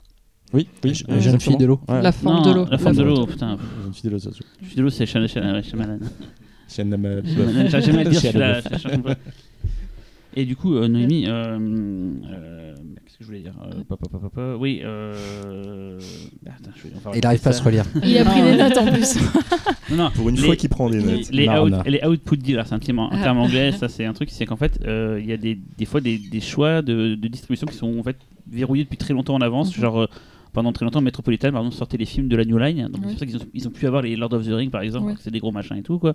Et c'est des trucs aussi, aussi des fois, tu des fois, as des, des films que tu récupères et tu vas devoir euh, forcément les vendre à des studios ou à des, des choses comme ça. Tu peux nous en parler, des, des trucs comme ça qui te parleraient peut-être. euh, Bah, euh, après, euh, les output deals, juste pour euh, définir un peu ce que c'est rapidement, c'est juste quand un distributeur va avoir un deal exclusif avec un vendeur, ou par exemple un deal disant ah, on a l'obligation de faire trois films par an ensemble, ou tous vos films vont automatiquement chez nous. Donc s'il y a des accords comme, comme ça, pour nos vendeurs, bah, du coup, il n'y a pas grand-chose à faire vu que le film va euh, chez la personne euh, avec qui, avec qui en, on a en- l'output en France, dans le Metropolitan, ils ont beaucoup de films A24 par exemple. Ouais, euh, après, je pense pas, pas tous, par exemple The ouais. Witch et je sais pas si c'est une toute- c'était oui, il avait The pas Witch, celui-là. C'était. Universal. C'est Universal. Mais euh, par exemple, ouais, Midsommar, Hérédité, des fois c'est pas forcément c'est le hasard que c'est du Mhm. A24, mais je sais qu'il y, a- des trucs comme ça qui se. Ouais, Après, Midsommar Hérédité, je pense que c'est plus. Ils ont voulu suivre le réel. Ils ont acheté Hérédité, ils étaient contents. Donc ils ont acheté l'autre, mais je pense pas qu'ils aient un output avec. Ils avaient euh, un put avec, euh, avec comment ça s'appelle euh, la boîte euh, DreamWorks. D'accord. Lionsgate aussi, je pense. Lionsgate pendant très longtemps, Ouais. les sauts, euh, Et la Millennium, je pense, parce que c'est eux qui distribuent Oui. quasiment toutes les. ben, les, euh, les, les, euh, les Expandables, Expandables, les euh, Rambo. les Rambo et tout, il y, a une connexion. On en sort aussi du Millennium. Mm. Oui. Oui, même, même nous, tu vois, genre. Blumhouse, c'est euh, censé être Universal. euh, Ouais. Mais ouais, je sais que chez Walsed, on a sorti du Blumhouse aussi. Donc Mm. c'est, c'est- il y a des trucs comme ça qui sont des fois. euh, Non, après, quand, euh, quand deux compagnies ont des goûts euh, similaires, euh, c'est- c'est- ça peut faire sens. Après, euh, c'est vrai que, que nous, chez Wild Bunch, on fait pas ça. Enfin, on préfère euh, aller vraiment chercher euh, des partenaires pour chaque film, mais c'est aussi lié au fait qu'on en fait beaucoup et que notre ligne éditoriale est très, euh, est très diversifiée. C'est pareil pour IMR, pour euh, du coup la- notre antenne américaine, où vraiment on va avoir. euh, Genre on va faire euh, Sisters Brothers de Jacques Audiard et puis on va faire une comédie romantique avec Reese Witherspoon parce qu'il faut bien payer les frais de structure donc, donc en général ça ne s'adresse pas forcément à... Et, Voilà. et là, quand tu dis qu'il y a des connexions entre les entreprises, ça me permet de rebondir sur Mm. euh, CIA. Donc, euh, ça, c'est un truc qui, par exemple, qui est totalement inconnu Ouais. pour le grand public et qui pourtant est une pierre angulaire, enfin, une des pierres angulaires du cinéma indépendant américain. Qu'est-ce que c'est que CIA Qu'est-ce que c'est qu'en général ces genres d'entreprises? Euh, Je te Ouais. laisse expliquer, parce que ça, tu seras mieux que moi. C'est CIA C'est c'est- ah, C'est Ah, AA. d'accord. ok. CIA. Attends, CEA. C'est ah, C'est ah. AA. C'est pas Si. si- CIA. Creative, Artist Agency. Ah, Tu dis CIA. Parce que je, dis l'américaine. hein. D'accord, ok. Euh, Quel connard. Là, je comprenais pas en fait. Euh, CIA, c'est donc une très grosse agence de, de talent américaine. Donc euh, ils, font, euh, ils font plein de trucs. ils font aussi du sport, des jeux vidéo. Ah, et- pas, ça, tu vois. Ouais, ouais, et plein d'autres choses, mais nous, du coup, on les côtoie pour leur activité cinéma. Donc, euh, donc en gros, euh, leur activité est assez variée. Donc, c'est des agents donc, qui peuvent représenter euh, des réalisateurs, des scénaristes, des acteurs, enfin, un peu tous les métiers du cinéma. Mais ils représentent aussi des projets. Enfin, donc, du coup, euh, pour la partie américaine, on est beaucoup alimenté par CIA, mais par les autres grosses agences aussi, qui sont UTA, WME, Gersh, ils, sont, ils sont plusieurs qui vont donc nous envoyer des projets parce que, parce que donc, du coup ces grosses agences ont des départements packaging donc du coup ils vont, ils euh, qui, qui euh, comment expliquer ça? En fait qui s'apparentent un peu à ce que peut faire euh, à ce que peut faire les producteurs européens enfin ils vont essayer de, de mettre en relation différents acteurs ensemble enfin afin de monter un film donc ils vont nous envoyer un, un scénario en disant ah ben on a tel film de tel réalisateur, on a besoin d'un vendeur ou on a besoin de quelqu'un pour nous aider à faire une coproduction européenne. Ou, euh, Ou même pour par- le vendre aussi. Oui, oui, pour, euh, pour le vendre ou, euh, ou à une autre échelle, un réalisateur peut aller les voir avec un scénario, ils peuvent les aider euh, à attacher des acteurs, euh, enfin des, des, des gens qui vont jouer dans le film, vraiment, Ah ouais. vraiment des acteurs cette fois-ci dans la définition.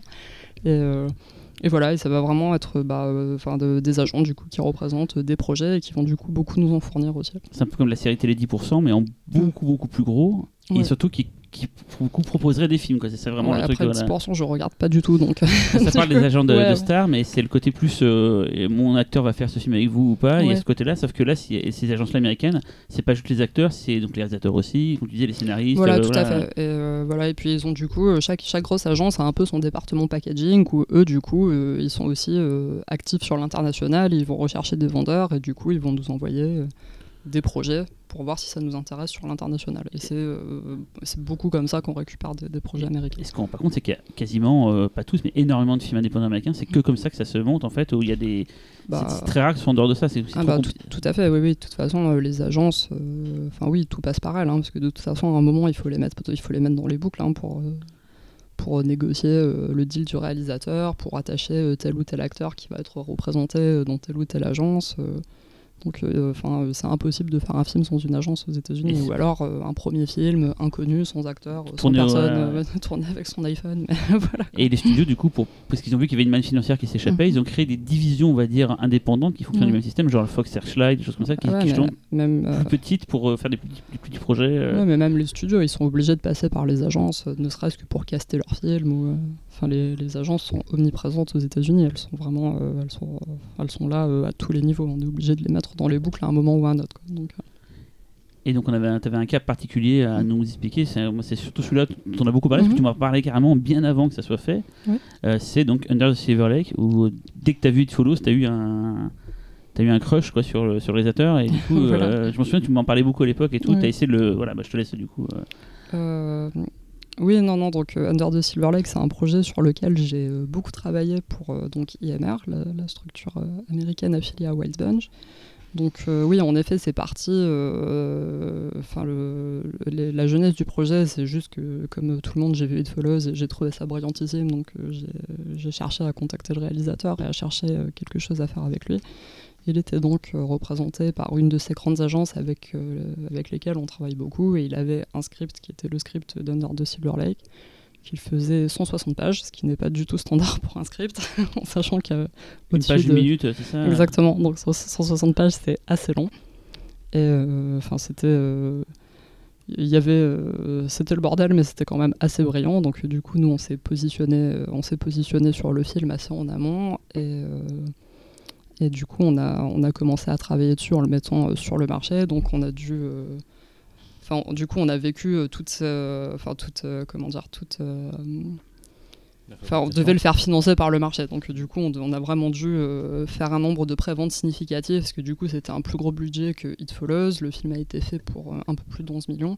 Que, du coup, afin de, de, de greenlighter son financement, il fallait qu'on finance. euh, Greenlighté, c'est le, comme on dit, feu vert. c'est hein, validé. vraiment, ouais, c'est ça. Pour, que je, pour du coup euh, valider les investissements, on a dû euh, faire pas mal de ventes. Et donc, quand on a lancé le projet au début, c'était Andrew Garfield et Dakota Johnson. Donc, c'était elle qui a été annoncée au tout début.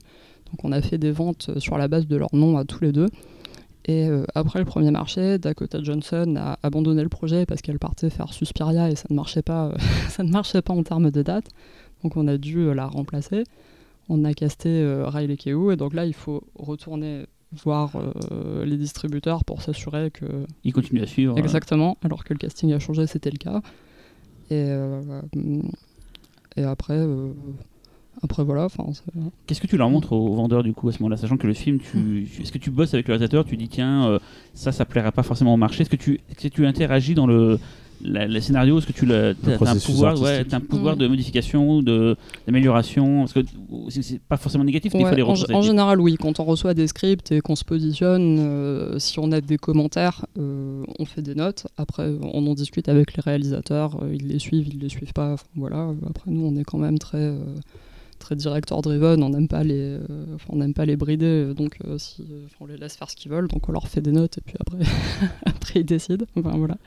On a plutôt tendance à faire confiance aux talents avec lesquels on bosse. Et je pense que c'est pour ça qu'on a aussi fidéli- fidélisé. euh, enfin, des, des réalisateurs qui sont, euh, qui sont assez incontournables aujourd'hui et qui restent chez nous parce que je pense qu'ils sont contents. Mais du coup, vos notes, c'est par rapport au potentiel salle ou c'est purement artistique? Euh, les deux, un mix des deux. C'est, on, essaye de garder en, on essaye de garder en tête. euh, Enfin, de, de garder en tête les deux. Et quand on est face à un réal qui a vraiment, un- on va dire, une vision extrêmement personnelle et qui parfois euh, se- on comprendra ce qu'il veut faire euh, à l'image et pas forcément sur le papier. C'est, Tu c'est- penserais pas à un réalisateur, toi, qui a travaillé Arrêtez de me faire dire ce que je, ce que je ne comptais pas dire. Un Et, et je pense ce que je veux. Nicolas. Euh, est-ce que est-ce que c'est compliqué du coup là de, de est-ce qu'on est obligé de faire une confiance aveugle ou alors est-ce qu'on arrive à avoir un input quand même? Bah, après, oui, c'est, si, si pour dire son nom complet, Nicolas Fennegraffen, clairement, quand on fait un film avec lui, on le laisse faire ce qu'il veut de toute façon. Enfin, voilà quoi. euh, Vous avez fait euh, plein de films avec lui, vous avez fait. euh, Oui, on a fait euh, Only God Forgives, euh, Neon Demon. Euh, on n'a pas fait Drive. Et Jan et On Demon, c'est un truc sur lequel vous avez bossé aussi longtemps aussi. euh, Ouais, ouais, ouais. C'est, euh, ben, euh, ouais, pendant deux ans peut-être. Ouais. Et pareil, là, tu as vu des, des modifications, des choses. euh, il y a du- Est-ce que, des fois, il y a des essais vidéo qui sont faits pour montrer un peu l'intention? Est-ce que des fois, vous. Bah, Après, quand c'est euh, des talents du niveau de Nicolas Winding Refn, ils font pas vraiment d'essais vidéo. Enfin, après, des, des réalisateurs peut-être un peu moins installés vont, vont faire un peu ce qu'on appelle des mood reels ou, euh, Mm. pour montrer un peu. Euh, pour montrer un peu leurs intentions ou ce qu'ils ont en tête, mais quand c'est euh, un talent euh, comme Nicolas Winding Refn, il fait juste ce qu'il veut. voilà. C'est assez cohérent avec le Voilà. bonhomme. et Bah, de toute façon, quand on, quand on signe un film avec lui, euh, enfin voilà, Mm. soit on, le- on- on signe un film de Mais Nicolas alors, Winding Refn, Justement, c'est voilà, euh, c'est- alors une- toute considération artistique mise à part, ces Mm. derniers films sont, sont plut- sont plutôt entrés en collision avec Mm. le marché, Mm. euh, en tout cas avec le public, plutôt que d'avoir trouvé leur public. Mm. euh, les, les films sont ce qu'ils sont euh, et c'est pas le sujet. Mais euh, est-ce que au bout d'un moment donné, euh, c'est euh, pas de plus en plus compliqué de suivre un réal dont on est persuadé de la valeur artistique, mais dont on voit que euh, le marché euh, le repousse un peu?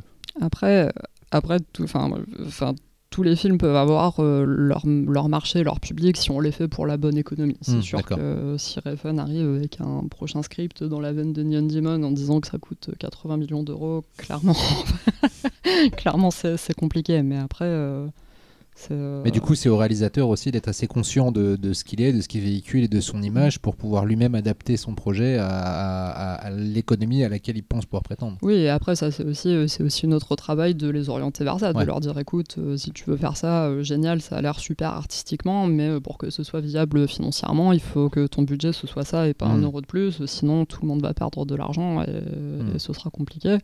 Et après, voilà, ils disent oui, ils disent non, mais c'est aussi notre, euh, travail de les, de les guider, de leur dire. euh, Bon bah si tu veux faire ce scénario, le budget c'est ça, et tu fais ce que tu veux parce que c'est pas cher et personne perdra d'argent et tu peux être aussi radical et libre que tu veux.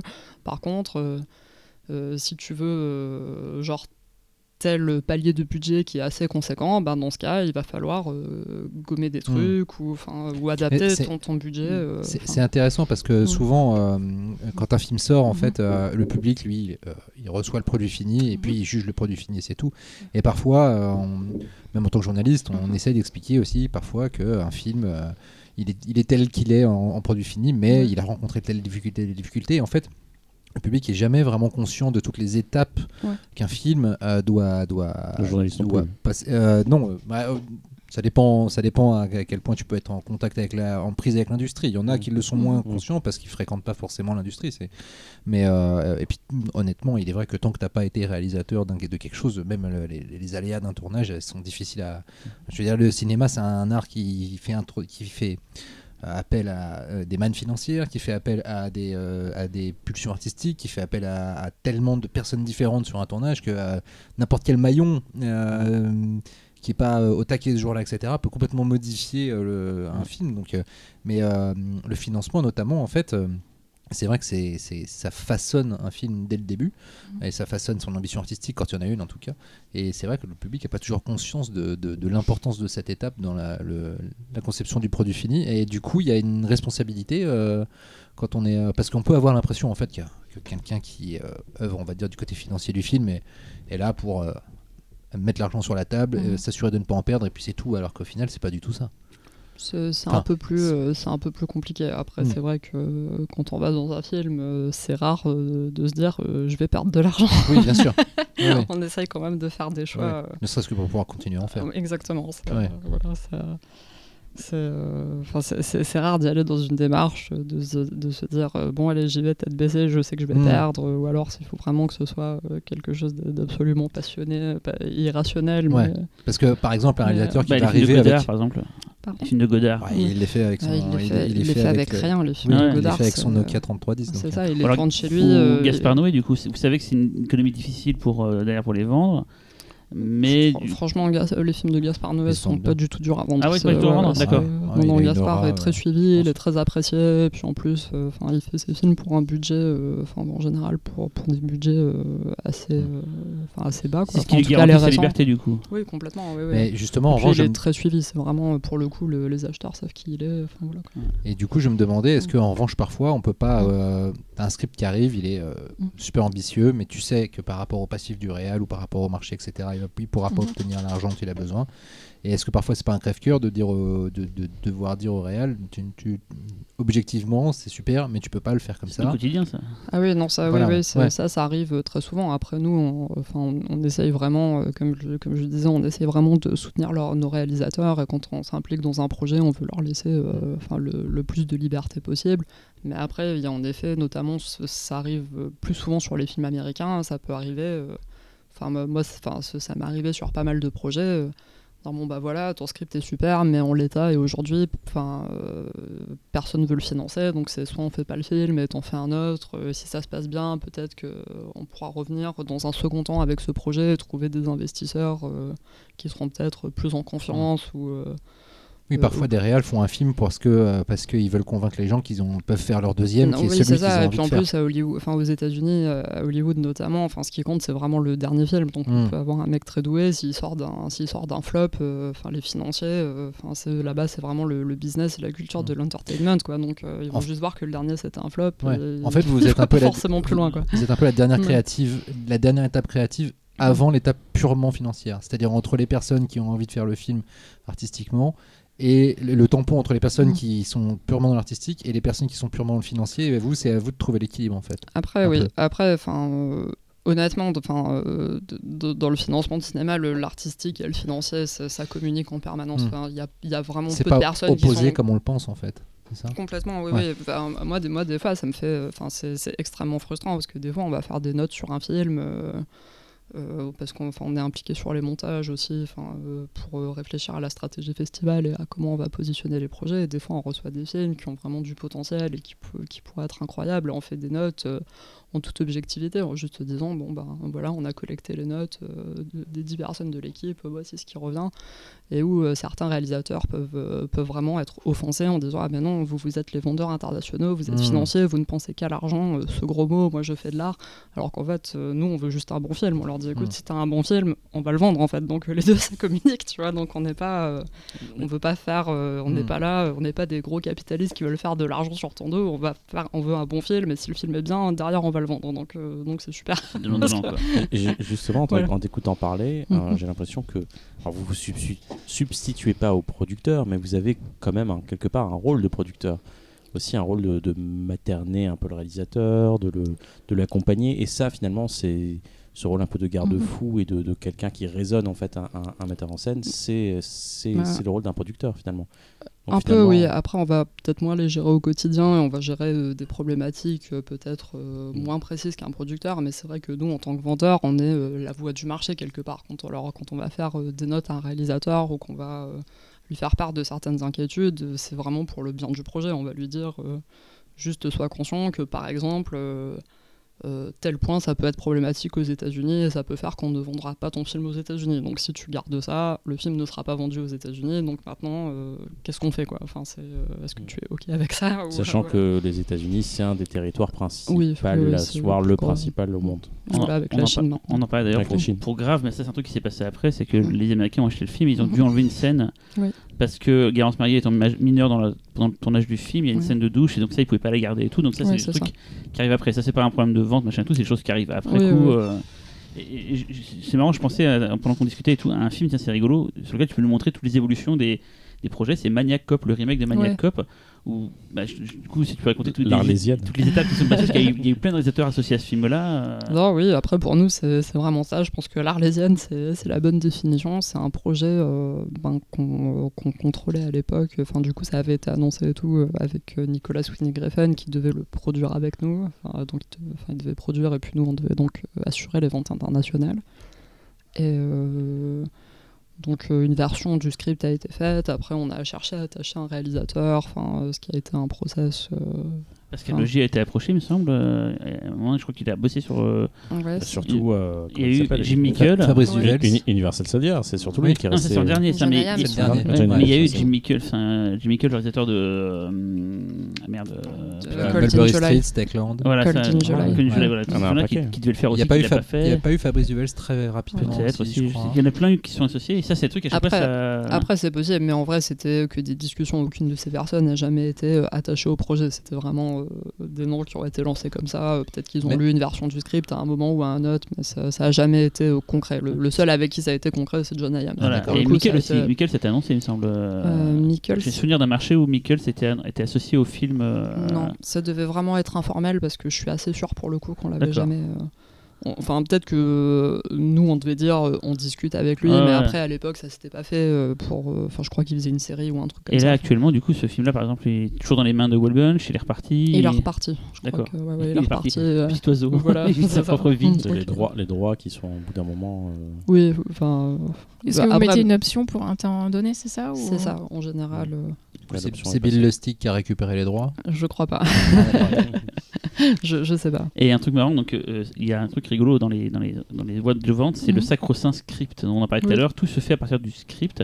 Et souvent, des films, des fois, sont, sont refusés par tout le monde Mhm. parce que le script est pas bon. Et à la découverte du film qui est enfin produit, les Mhm. gens disent Ah merde, finalement c'était pas mal. Et je pense, on en a parlé tout à l'heure à Green Room, Mhm. euh, qui je sais avait été refusé par, par, par tout le monde, qui a été montré à la caserne des réalisateurs. Et je me souviens des, des projets au marché. Moi j'ai réussi à rentrer dans une des projets au marché, mais c'était la cohue, tout le monde voulait le voir. Et tout d'un coup, tout le monde s'est réveillé. Et alors, du coup, comment expliquer que des fois, euh, c'est aussi l'inverse. Des fois, il y a des scripts qui sont très bons, Ouais. le film est pourri. euh, Ouais, mais c'est vraiment euh, c'est les, les aléas de notre métier. On n'a aucune certitude parce que parfois on peut avoir euh, le meilleur script euh, de la Terre avec un super réal, des super acteurs et ça va donner un film abominable et la réciproque. Enfin, lire un script qui va nous tomber des mains et puis, Et puis boum, il se passe quelque chose et le film est incroyable. Ça, ça, ça arrive, c'est pas une science exacte. Ah ouais, Mais du coup, des fois, les gens ils voient des films pourris en salle, ils disent mais comment ça fait pour être Ouais. produit? Ben, En fait, c'est juste que c'était pas ce qui était vendu. euh, Après, les, les réals ont souvent tendance à dire qu'on a écrit un film trois fois, euh, une fois au script, une fois au tournage, une fois au montage, et c'est clair qu'en fait, souvent entre, Le évolue, entre le tout début Mm. et, euh, et le produit fini, il y a tellement d'étapes primordiales où le film peut être remodelé, repensé, amélioré ou aggravé que euh, c'est assez passionnant d'ailleurs. Ça me fait penser à ce budget aussi qui, qui, qui, qui, qui entre en jeu. Moi, je, je souviens en tête d'un un film, le script traînait déjà sur Internet et tu avais des scènes qui, Mm. qui étaient assez impressionnantes. Une scène euh, où il y avait des, des gars euh, contrôlés par un ordinateur qui devaient jeter des tanks carrément à la tronche de Mhm. militaires, euh, d'une centaine de militaires sur des toits de, de, de bâtiments. En C'était fait- qu'est-ce qu'on a fait au bon Dieu, c'est ça Pas du tout. Et en fait, au Deux. final, la scène, c'est euh, t'as euh, cinq militaires qui, est- qui sont au sommet d'un bâtiment et en, en bas, t'as 10 gars possédés qui envoient un frigo. Euh, Ah oui. Voilà, c- Ah non. ça arrive. Non, mais même des fois, en, en plus, quand on a un peu l'œil, on, le- on les voit, ces restrictions euh, budgétaires. Genre, par exemple, dans le dernier Takashi Miike qui était à la quinzaine, j'ai j'ai oublié, le. Ouais, j'ai oublié le titre à la fin. euh, Donc, du coup, il y a cette scène où. Où il- Enfin, il doit y avoir une espèce de poursuite en voiture euh, qui s'échappe d'un toit et qui s'écrase sur le sol. Enfin, on sent un truc assez euh, visuellement impressionnant. Et là, d'un coup, le film devient de l'animation pendant une minute. Et c'est Ouais. la seule scène d'animation euh, du film. Et là, enfin, quand on, quand on a l'habitude à l'œil formé, on se dit Ah, ils n'ont pas eu l'argent pour tourner la scène. Donc, euh, Et du coup, par exemple, là, tu as des projets sur lesquels tu bosses actuellement. Je, je sais lequel projet, mais je voulais que tu en parles. Un truc avec un. Ah oui. Ça, comment tu l'as découvert Ça, tu l'as découvert dans un marché. C- Cyril vient de mimer Ah, euh, ah, une un créature volante, mais on ne sait pas laquelle. Mais ça, c'est que t'as T'as le droit d'en du- parler ou pas Oui, oui, j'ai le droit Ah, d'en parler. Où t'as rencontré ce film-là? Tu peux dire son nom d'ailleurs, peut-être euh, Le film, bah, il a changé de nom, il s'appelle Hatching maintenant. Euh, donc ça, c'est un film, euh, c'est un projet que j'aime beaucoup et sur lequel j'ai beaucoup d'espoir. Euh, c'est un premier film euh, d'une jeune réalisatrice euh, finlandaise. C'est un film de monstre. J'ai découvert ce film dans un marché de coproduction, donc un petit marché obscur. Et, j'ai rencontré le producteur et la jeune réalisatrice qui a fait quelques cours et, c'est tout. Et en fait, ils m'ont pitché. pitché un film de doppelganger avec une petite fille qui trouve un œuf d'oiseau et puis l'œuf va grossir, grossir et éclore et une espèce de monstre oiseau euh, mélangé à un humain va en sortir. Donc c'est un pur film de créature. Et, euh, C'est Larry Cohen. Et le film est en tournage actuellement? le film est en tournage actuellement. Donc tu suis, tu as des discussions avec eux, ils te Ouais. disent tiens où ça en est? Et, et- et donc là, c'est un film que tu as. Voilà, c'est une toute petite boîte et le fait d'avoir eu Wall Bunch, ça a permis peut-être d'ouvrir des portes. Je Ah sais oui, pas. oui, non, ça les, a, ça les a beaucoup aidés sur le financement parce qu'ils ont pu obtenir des aides euh, européennes assez conséquentes, ce qui est, euh, enfin, ce qui est très bien pour un premier film euh, finlandais. Du coup, euh, donc, du coup, ils font le film dans des conditions enfin, euh, confortables. enfin, ce qui pour moi est important, comme ça va être un film où il va y avoir beaucoup d'effets spéciaux. Il faut, enfin, il faut dépenser de l'argent dans les effets spéciaux. Ouais. On, Et ça, voilà. on parle pas mal de, de films de genre. Est-ce que de- dans ta cinéphilie, euh, avant euh, ta professionnalisation, Mhm. tu avais déjà une appétence pour le film de genre? Oui, moi Ouais. depuis euh, vraiment depuis euh, depuis que je suis petite, enfin j'ai vraiment le souvenir de toujours mater des films de genre avec mon frère. J'ai vraiment, enfin ça a été un peu la base de ma cinéphilie. Après, euh, après j'ai, enfin euh, j'ai vraiment des goûts, euh, enfin assez variés, éclectiques et je m'intéresse euh, à toutes sortes de films. Mais euh, pour mon métier en plus, il vaut mieux. Mais c'est vrai que moi, mon cœur, c'est le cinéma de genre.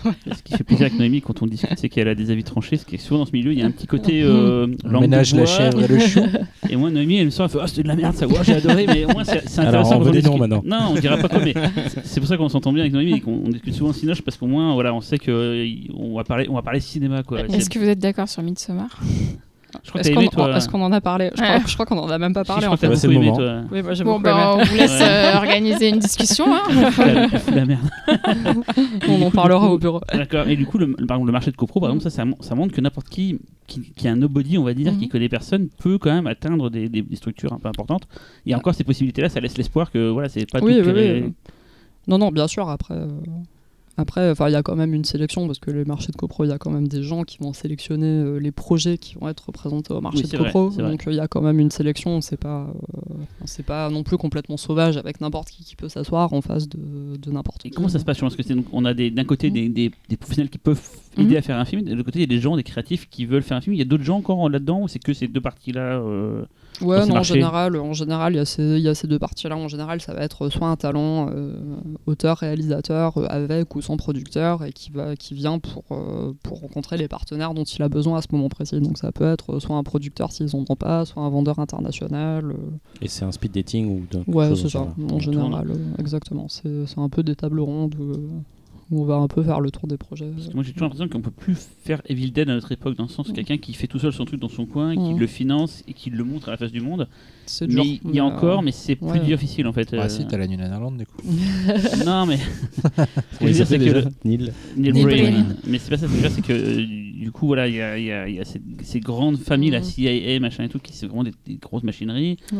Euh, tu m'expliquais, je sais pas, ça- ça, on- je pense qu'on peut en parler, mais le, le film sur Michael, de Michael Mann sur Ouais. Ferrari, par exemple, c'est un truc qui a été annoncé. Il y avait des, même des visuels, il y avait des, Ouais. des premiers Mhm. visuels et Tout tout. Ça devait être à la base, donc. euh, Christian Bale. Christian Bale qui le faisait, finalement, il le fait plus. euh, Enfin, et tout d'un coup, ce truc-là disparaît, on n'en entend plus parler. Et, et voilà, c'est toi, tu as dû voir des tas de projets fous qui Ah n'ont oui, jamais abouti. et c'est- d'être frustrant, non C'est euh, aussi le quotidien des venteurs. hein, euh, Après, bon, euh, je- là, on a plus de projets qui se font que de projets qui ne se font pas, mais ça, ça arrive fréquemment. Chaque année, on va avoir euh, quelques projets qui ne vont pas se faire parce que soit le marché n'en a pas voulu, soit euh, ce qu'on appelle le package, euh, c'est-à-dire euh, soit le réalisateur est parti faire autre chose, dit ah bon bah en fait je vais faire une série pendant deux ans, gros bisous, donc voilà.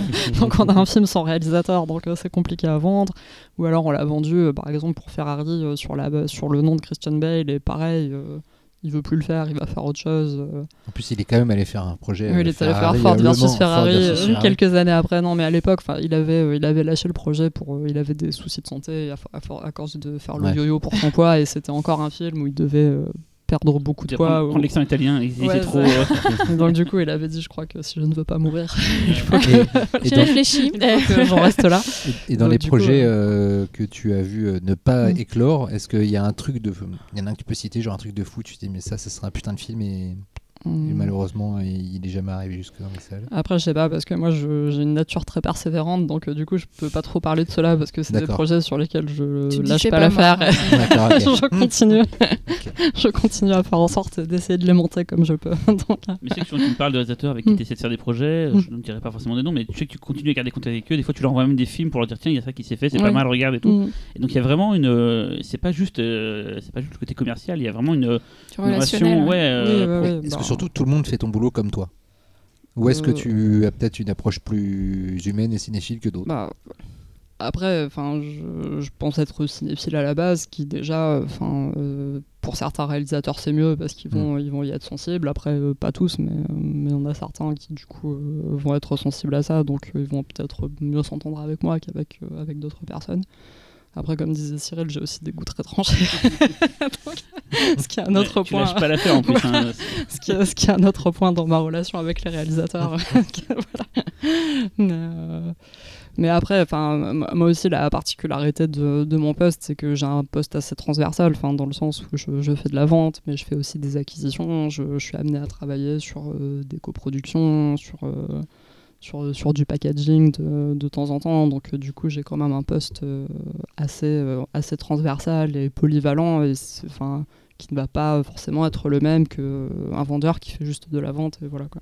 Et des fois, même, tu, tu- tu trouves des films, tu dis tiens, mais ça, ça ferait un bon remake. Des fois, Ouais. même, tu, tu Ah, ça j'aime bien faire ça aussi. Non, mais ça, c'est rigolo, ça pense pas forcément à ça, mais tu dis tiens, c'est pas mal, mais Mhm. peut-être qu'en langue anglaise, ça, ça pourrait intéresser des gens. Et donc, euh, tu dis les droits, et voilà. Donc, c'est, c'est- Non, tu oui, veux bah- dire un nouveau film français euh, à tout Ouais, genre euh, Ouais, ou le. Martyr ou c'est c'est ça tu penses par exemple? Oui, alors j'ai d'autres exemples en tête, mais, mais oui, effectivement, Martyr, c'était pas toi qui était arrivé dans les mains. Et, euh, Ouais, Martyr, c'était. euh, oui, parce que du coup, j'ai- chez Wellbun, j'ai travaillé sur le, le remake anglo-saxon de Martyr, que j'espère vous n'avez pas vu.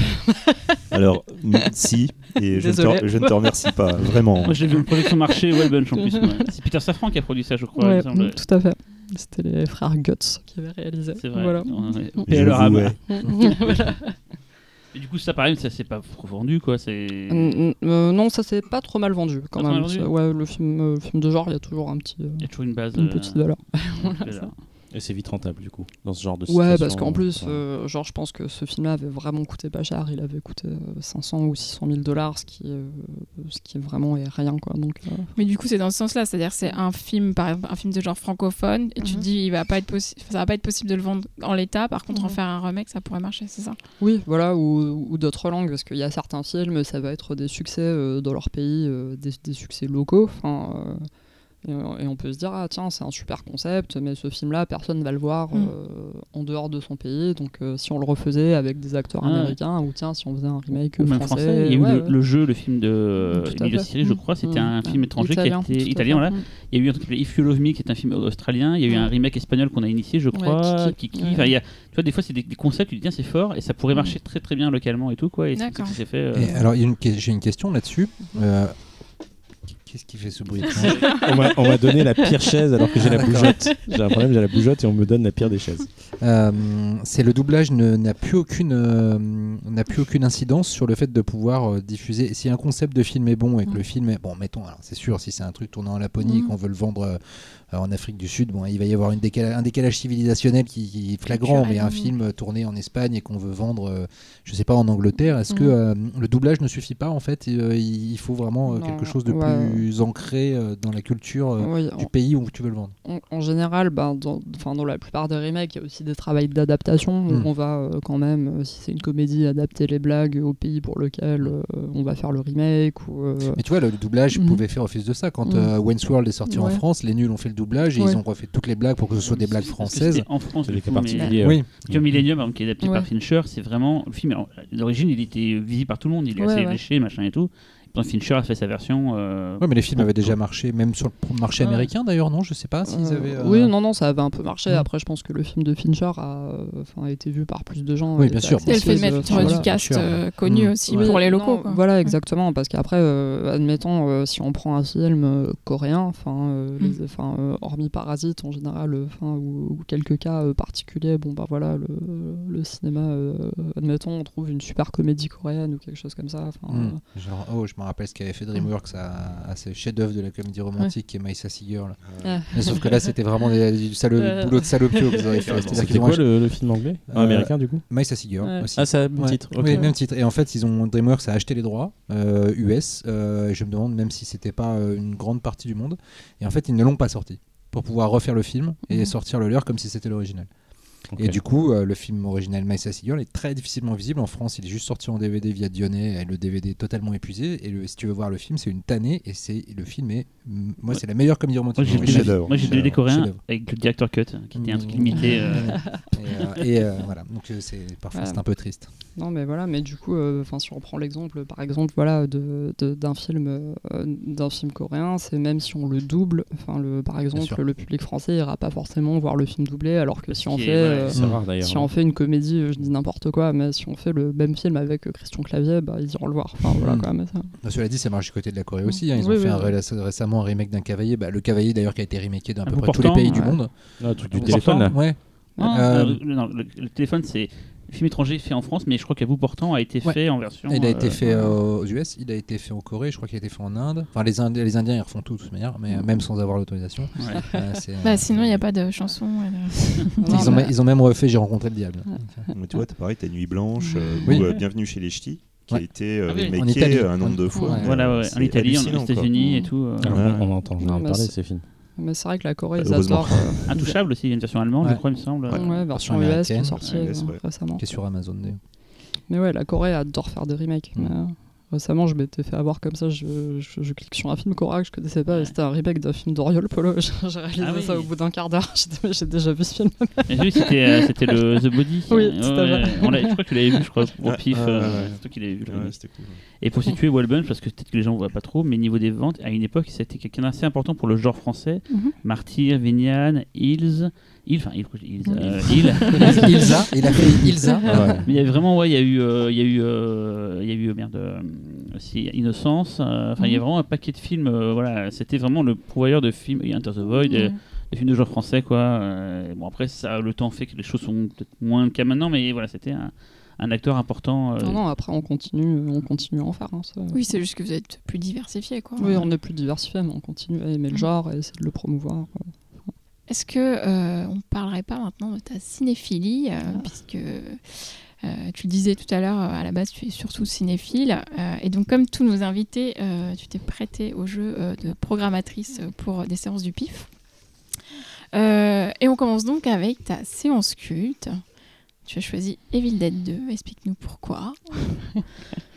Euh, non, parce que c'est un film que j'aime beaucoup, que j'ai vu du coup la première fois quand j'étais euh, assez jeune. Je devais avoir euh, 12-13 ans et j'avais vu le premier Evil Dead euh, pas longtemps avant. Je crois que j'avais acheté un coffret avec les trois et du coup j'avais vu le premier en DVD et j'avais trouvé ça. euh, Enfin, j'avais été assez fasciné. Et puis, euh, du coup, j'ai visionné le 2 vraiment quelques jours après.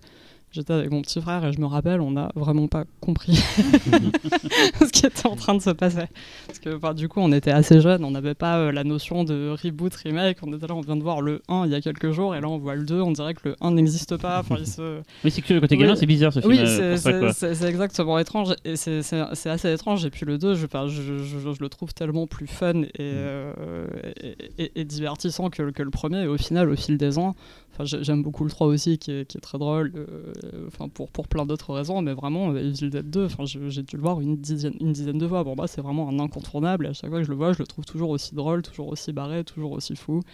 Euh, et maintenant, en étant euh, une professionnelle de l'industrie, avec des guillemets, quand je le remets dans le contexte, je trouve ça juste génial que 5 ou 6 ans après avoir fait son original, il a fait bon, ben vas-y, je, Je fais le même. je refais le même, mais en différent. Je... Avec plus d'argent, du coup. Euh, ouais. avec plus d'argent et euh, genre un peu en niant l'existence du premier mais pas vraiment vu que le film s'appelle quand même Evil Dead 2 Moi, j'ai donc une euh, il, le théorie, met hein. quand même, euh, il le met quand même dans la lignée du premier ce qui est, ce qui est assez marrant Pour mais- moi, c'est pas un remake, hein, mais je- j'en parlerai Ouais. après quand on aura fini. Mais Ouais, je- mais une, une espèce de, de reboot plus que de remake où il va En reprendre fait- un peu les ingrédients du premier, mais en, En fait, il niant l'existence du premier. non, non, en fait, non, il résume le premier Ouais. jusqu'à la scène où, Ouais. à la fin du premier, quand t'as la caméra qui fonce dans la, dans la Mhm. maison qui percute H, il faut imaginer Ouais. que tout le début d'Evil Dead 2, c'est le 1 résumé en mode simple pour pas qu'il y ait Mhm. trop trop de trucs. Oui. C'est vraiment Evil Dead 1. Et après, quand ça percute H, là, il y a vraiment Evil Dead 2 qui démarre. Mais pour moi, tout le début d'Evil Dead 2, c'est un résumé du 1 en mode.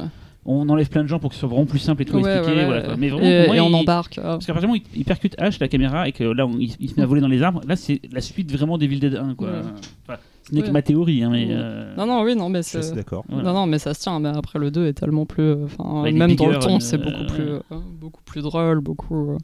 Puis même euh, la manière dont il filme Bruce Campbell, moi je sais que, enfin, euh, je sais pas si tu te rappelles d'ailleurs cette année à Sitges où il était à une fête, j'ai essayé à tout prix de faire Ah un oui. selfie avec lui. on, était là- La classe. on- on l'a traqué avec Noémie. On, m'étonnes, traqué à une soirée. on, on a su qu'il était là, on a fait putain. Donc on on a a essayé de le chercher, on disait pousse-toi, euh, Deodato, pousse-toi, machin, toutes les, toutes les stars du 10. Pas On de s'en date, foutait. le dit. Mais enfin, de quoi non, on cherchait, on cherchait Bruce Campbell et tout. Mais, euh, Et pour moi, enfin, je, moi j'adore la trilogie Evil Dead et, Mm. et c'est marrant, c'est que moi j'ai vu le 1 en VHS, ouais. J'ai vu le 3 en salle et le 2 je l'ai vu que beaucoup beaucoup plus tard. Pour un truc très con, c'est qu'en fait j'avais déjà loupé la diffusion sur Canal et surtout mon vidéoclub ne l'avait pas. C'était un autre vidéoclub de, de ma ville qui l'avait et j'étais Ouais. pas abonné à l'autre vidéoclub et à l'époque t'as pas beaucoup d'argent. Ouais. Donc j'ai euh, j'ai un jour j'ai fait fuck, fait chier l'histoire des, des- des cartes et tout et j'étais le louer et j'ai pris une claque monumentale. Je Ah l'ai ouais, je l'ai bah. comme sauvegardé sur une autre cassette pour, pour pouvoir la voir tout le temps. Quoi. Et pour moi c'est un Ah, marrant. j'adore la trilogie Evil Dead et pour moi le 2 c'est euh, Ouais, un des meilleurs films de tous les temps. Moi, moi, pour moi, c'est le, le, le, le mieux des trois. Et mon frère, qui est aussi euh, très orienté film d'horreur, je lui parlais, je lui disais que je venais faire ce podcast et que j'allais parler d'Evil Dead 2. Il m'a hurlé dessus en me disant sacrilège, pourquoi tu parles pas du 3 qui est le meilleur Le 3 est génial aussi, le 3 est génial aussi, mais. Je préfère pense le que- 1, moi. Ah, moi aussi, je suis Ah, sur le- le 1. Moi. En fait, j'ai j'ai Ah, longtemps préféré le 2 Mm. et, euh, et un jour j'ai revu le 1 et, je l'ai- et en fait j'ai préféré parce que dans le 2, euh, je sais tout le temps ce que je dois éprouver. Mm. Je sais quand je dois trouver ça un peu gore et un peu dégueu, je sais quand je dois rire. Dans le 1, ce que j'adore, c'est que je suis tout, sur toutes les scènes, je suis à cheval sur les deux et je sais pas si le film est vraiment dégueulasse et Mm. méchant, je sais pas s'il est drôle et en fait j'adore cette incertitude Ouais, Moi, je je trouve que, le je film trouve plus que le 1 original. fait plus peur. En fait. Oui, il fait Euh, plus Oui, peur, le 2 mais- a donné Ouais. la peur, le 2. Il assume Ouais. plus le côté Ouais. comique. Oui, le- Oui, mais le en as 1 reste quand même drôle par certains côtés Et le en 2, fait- il est parfait. Il est, il est, Mm. c'est, bon, c'est Ouais. moi qui suis excité, qui Je suis hyper actif. Oui, moi, ah le bah, 2, toi, c'est- c'est- toi. vrai que par Toi, rapport t'es à la, toi, t'es la tête de, du, du Du chevreuil qui, rit-. Mais moi, en plus, Ah, c'est ce, choc en voyant Evil Dead 2 à, Evil Dead 2 à 12-13 ans, euh, quelques jours après avoir vu le premier. Je crois que vraiment, pour moi, c'est un des premiers films d'horreur qui est aussi comique que j'ai vu en me disant, mais l'horreur, ça peut être aussi hyper Mm. fun. Et pour moi, ça a vraiment été une révélation. C'est pour ça que ce film est aussi très important pour moi. Moi, le 1, je me rappelle que mes parents l'avaient Moi, le 1, loué. j'avais pas rigolé Et- et- personnellement. bah, Bah non, mes parents l'avaient loué, j'avais Ouais, pas, eu- pas eu le droit de le regarder. Et euh, je les ai entendus en parler le lendemain. Et ma mère a fait Ouais, là, quand il découpe la fille en petits morceaux, franchement, c'était trop. Mes parents, mes il ils faut que je voie ça. Mes parents ils disaient pas ça, ils disaient pas, des films d'horreur, les miens, quoi. Ah, mais moi, ils ont maté. Et puis après, j'avais pas le droit de les voir. Non, mais je me dis finalement, dans la, dans la franchise Evil Dead, le 1 est à part, puisqu'après, c'est beaucoup, c'est beaucoup, plus drôle entre la série Et le le- 2 et le 3. Le 2 fait le, relais en fait, parce que le 2 il y a encore un peu d'horreur et c'est de l'humour et le 3 sera complètement l'humour, mais vraiment Ouais. c'est le ça se suit. Moi, pour Et moi, puis il la série télé est hyper drôle. Quoi. Ouais, ouais, Ouais, elle est très bien. très marrante. Il y a le remake qui est un peu dans, moi, j'ai- dans moi, ces deux, j'adore le dans ces remake. deux eaux aussi. Moi, hein. j'adore le remake Ouais. aussi. Ah. J'adore Ah. Fede Alvarez. Je trouve qu'il est hyper doué. Moi je trouve que c'est un très bon film d'horreur, mais c'est un mauvais remake. Je trouve que c'est un mauvais remake Bah, d'Evil c'est- Dead, oui, mais c'est un pas, très bon film d'horreur. c'est pas, euh, c'est pas hyper fidèle à l'original, mais c'est quand même. je suis, d'accord, c'est un pur film d'horreur. Ça va loin. hein, le- C'est Mais c'est ça. euh, c'est, euh, bien mis en scène, c'est bien incarné, on, Mm. on joue le jeu en fait finalement. Non, non, complètement. Les montées de tension, elles sont dingues. Non, mais ouais, hormis le Millennium qu'il a fait, même le film, enfin le, que le réalisateur a fait derrière, Don't Oui, c'est super. bien. ouais. ouais. C'est vrai que son. Millennium. euh, Son, bah, son Millennium, je pense que, enfin, Difficile de passer après Ouais. Fincher peut-être aussi. Ouais, Ouais, mais même sans ça- on on sent- sent plus on trop sent- la patte du mec. bah c'est ça, on sent que c'est un film de studio un peu, Voilà. un peu anonyme. Quoi. Il fait Don't Breathe 2, je crois, là. Enfin, Ah. c'était son projet, je crois. Euh, ta séance euh, jeunesse, tu as choisi Ah, ah. Batman le défi. Décidément, j'ai fait une thématique Batman un peu par accident. Explique-nous ce vrai, choix. Parce que- parce que- non, parce qu'en fait, j'ai changé au début. Je voulais parler euh, d'un autre film qui avait été euh, évoqué plus tôt. Donc, euh, du coup, Cyril m'a fait changer. Et j'ai envoyé euh, plein de films. Et à chaque fois, il m'engueulait en disant non, mais c'est pour les enfants. Non, toi tu visais plutôt les ados ou un peu plus, des trucs un peu trash des fois, Ouais. et j'ai dit non mais c'est pour les petits quoi.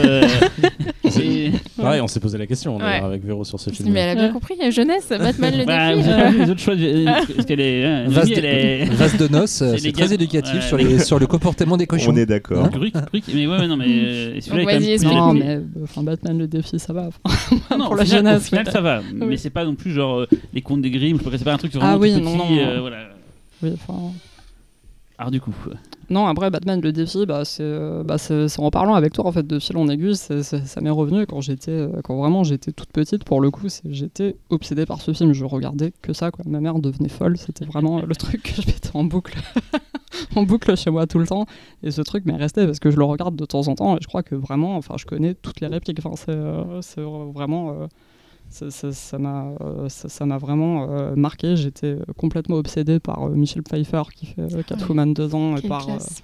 par l'esthétique de son costume, euh, du coup avec euh, ses agrafes. Très Frankensteinesque. Ouais, ouais, fiancé de Frankenstein. Tout à fait. Donc euh, du coup pour moi c'était des images très fortes qui m'ont, euh, qui dès petite m'ont vraiment euh, marqué et qui je pense, euh, je pense que ça a aussi orienté ma cinéphilie euh, vers le vers le cinéma de genre J'ai toujours eu un peu cet attrait. euh, mais Tim Burton a souvent été un pas, et dans les Mhm. premiers films que tu m'avais mis aussi, il y avait euh, Edouard Main d'Argent. Oui. Mhm. C'est ça qu'après que tu as bifurqué, mais c'est vrai que c'est un point d'accès pour plein de jeunes. euh, Tout à fait, ouais, Beetlejuice c'est- par exemple. c'est un Complètement, ouais, c'est euh, c'est- c'est un premier pas gentil vers, vers le genre où, on- où il nous familiarise avec une certaine esthétique. Et sans mépris, certaines- sans mépris, sans, sans condescendance. non, euh, tout à fait. ouais, c'est- c'est- mais c'est le plus sombre Mm. de tous ceux qu'on a- qu'on vient de citer. En termes de. de- de- Euh, je je l'ai revu oui. encore hier, hein, je- c'est un Mm. film que je revois C'est tous le, les. c'est le plus les- de années. Mais, mais Mm. vrai conte de fées, Mm. pas Ouais. conte de fées expurgé. euh, Mais Oui. conte de fées à la grime euh, À la- voilà, avant, quoi. avant Disney. Quoi. C'est ça, Ouais. les vrais contes de fées à la grime, ça c'est Batman le défi. Mm. ouais. C'est pour ça que Mais moi, c'est vraiment. Enfin, C'est le plus euh, je- tragique. moi, je le, je le préfère euh, vraiment au Batman de, de 89 avec euh, Jack Nicholson en Joker. Je trouve C'est que un, le c'est un brouillon, euh, le 89. C'est vraiment brouillon pour ce que deviendra euh, Défi. Alors, Ouais. Alors, le- je- je- justement, il est- j'ai une petite aparté. Il y a des films qui sont sor- ressortis en 4K et je me suis fait par la, par, par la même occasion le premier et le deuxième d'affilée. Donc du coup, la fin, t'as enfin pu voir ce qui se passait. La fin duquel Du, Du premier. Ah, dans la tour Ouais. Ah, oui, bah, j'ai jamais eu de problème. hein. Quoi, Euh, t'as- si, si, si, si, on si, si. C'est tapé ta télé C'est dégueulasse la fin. En tout cas, euh, juste pour revenir sur euh, le, le- le film de, le premier film avec Jack Nicholson, je le trouve quand même super brillant. Quoi. C'est... Oui, mais il est Alors gênant après, après, ces deux, ils sont très différents tout en étant les Mm. mêmes, enfin proches. Oui. J'adore le 2, pour moi le 2 c'est le meilleur. Mais... Oh, mais Nicholson, par moment, dans le 1, il est un peu gênant quand il fait ça et tout. Il y a des moments un peu, tu dis bon. euh, Parce que, parce en C'est fait, un peu vieilli. ouais. le truc c'est qu'il c'est qu'il y a Ledger qui est passé après, et on se dit ah Non. oui, mais Ledger il explose de Nicholson, et en fait il est Moi, je l'avais revu à la, la Cinémathèque française, il avait passé en 70 mm avec le son euh, 8 pistes, machin, enfin, un truc qui tue. Et je suis parti pendant la projection, tellement en fait, je me disais, mais, mais merde, en fait, c'est nul. J'adorais ce film quand Ouais. j'étais Non, gamin, j'adorais ce film. Ben, Ah, il films, parfois, il faut pas les revoir. Il vaut mieux il y a- rester. Il y a Mm. Prince dedans, donc meilleur film de l'univers, et puis c'est tout. Non, mais rien, que- rien que pour la direction artistique et pour les bases qu'il pose pour, le, pour la Oui, suite. ça, pour moi, c'est le Mm. brouillon du 2 qui est le 2, du coup. euh, il y a du coup un peu plus action, il y a, il y a plus Ouais. de trucs fous, il y a la, la- la troupe des, des- des forains là qui est Ouais. assez dingo, enfin C'est le, sous-sol de, de- de- de- du pingouin, enfin c'est. Mm. D'ailleurs, c'est pas, Shrek. c'est pas Batman le personnage le plus intéressant. Non, bien sûr. Ah oui, c'est vraiment. il est figurant dans son ouais, propre c'est film. Bah, c'est vraiment, oui, c'est bah, c'est les, Bah, c'est les méchants, c'est c'est Catwoman. Burton il a toujours été plus attiré par les freaks que par. Euh, Tout à fait, Et la musique d'Elfman, c'est peut-être un de ses plus beaux Ah oui, euh, qu'est-ce donc, c'est beau. euh, Non, il y a un truc euh, très, euh, très poétique, et même si le film euh, est en soi, et je pense que pour un adulte, on va plus le voir euh, comme un film assez noir, mélancolique, euh, enfin, euh, parce que aussi la relation entre euh, Batman et Catwoman est assez tragique, ou même euh, le pingouin qui va mourir à la fin, alors qu'au final, euh, c'est une victime. c'est une victime lui ah aussi. oui, oui. Donc euh, c'est assez tragique avec un œil euh, adulte, mais avec un œil enfantin, euh, enfin ça passe quoi. On n'a pas la même vision, mais c'est tout à fait euh, fascinant et divertissant. euh, C'est pour ça que j'aime, euh, Pardon. C'est- je disais, ouais, c'est pour ça que c'est pour ça que j'aime ce film parce que je pense que c'est euh, on peut emmener euh, ses enfants le voir et en tant qu'adulte ne pas souffrir euh, C'est pas bête. euh, Ouais, c'est ça. C'est pas comme certains exactement. Maintenant où tu dis, tu vois la, tu vois la mécanique du, tu, Ouais, tu vois le. c'est où c'est une souffrance et où les Ouais. petits sont contents parce qu'on est à cet âge-là. De toute façon, on les met devant de n'importe quoi. C'est l'image voilà, qui bouge pour eux et je vois trop les, mecs de marketing qui, qui font les Marvel qui, Mm. qui, qui font les scénarios. Je pense que le Burton, il avait encore, c'était un gros budget, il avait encore euh, des trucs un peu foufou quand même pour un film de ce calibre-là. C'était Euh, Burton, de 80 toute manière. 80 en général, c'est- hein. c'est di- c'est difficile Mm. d'imposer une vision euh, à Burton. euh, même quand il fait euh, Dumbo, il quand il fait Dumbo, il parle de Disney. C'est une féroce critique de, de- de Disney euh, qui, avec ses, ce gros capitaliste qui vient acheter un qui vient acheter un, Et là, c'est- un- un petit cirque euh, et qui veut complètement changer la nature du truc. Enfin, c'est il est Là, assez là, fort c'est pour ça. le coup, c'est vraiment le Burton qu'on aimait. En fait, t'as toute cette vague là, des films Mhm. qu'on a Mhm. cités, euh, de Edouard Main d'Argent, Batman, Batman le défi, euh, des, c'est des films qui ont une saveur en fait que, peut-être non plus Burton, les films de Burton aujourd'hui en fait. Depuis Ed Oui, c'est vrai, fait, mais- hein. mais C'est ces mais derniers, euh, Depuis Big trouve- Fish, moi je dirais, euh, ça Je- commence avec Big Fish. Fish, D'accord, moi horrible. c'est Big Fish. Ouais. Et encore la planète des singes, moi j'aime, j'aime- il y a des choses que je peux Ah, défendre. c'est toi hein. Je fais partie de ces gens-là. Mais il y a des choses à défendre. Parce qu'il défend mais- Stella Warren. Mais je suis d'accord avec lui. Ah, Ah, Mais- j'ai été euh, agréablement surprise. J'ai un trou de mémoire horrible sur le titre, mais un des derniers qu'il a fait avec Eva. Green, Miss Ah, Peregrine. Miss Peregrine, j'aime bien. J'ai- trouvé ça Il y vraiment a pas plein mal. Ouais. d'idées assez folles dans ce film. Non, oui, c'est assez fou. Et Et qui m'a un peu pareil, rappelé Batman le défi justement parce Ouais. que le film part dans des trucs où tu t'attends absolument pas à ce qu'ils partent euh, là-dedans, dans des trucs assez sombres parfois notamment. Bah, complètement. Ouais. Moi, c'est le, le film m'a étonné par sa noirceur et sa profondeur parce que je, me- je l'ai vu euh, dans l'avion. euh, J'avais un peu renoncé à Burton depuis quelques années et puis là, je a me suis dit, euh, voilà, j'étais- je me suis dit bon, allez, j'ai quelques heures à tuer, je le lance. Et j'ai été euh, hyper agréablement Ouais, pareil, surprise parce que je m'attendais pas à voir un film aussi noir et aussi mature. Enfin, euh, chez Burton après euh, les déceptions de ces dernières années, quoi. C'est, c'est- pour revenir à Batman Returns, c'est une vraie. Pour moi, tu parlais de, de contes des frères Grimm. Mm. C'est, c'est- pour moi, c'est du Shakespeare. Quoi. T'as vraiment un truc euh, Ah oui, c'est très c'est très tragique. en, en ouais. plusieurs actes. Appelé Mm. après, c'est, Mm. c'est- c'est- je crois, je crois que c'est- c'était Elfman. Je, je- je- en fait, je, je me suis retapé tous les bonus hier que j'avais jamais vu. Du coup, j'étais tout content.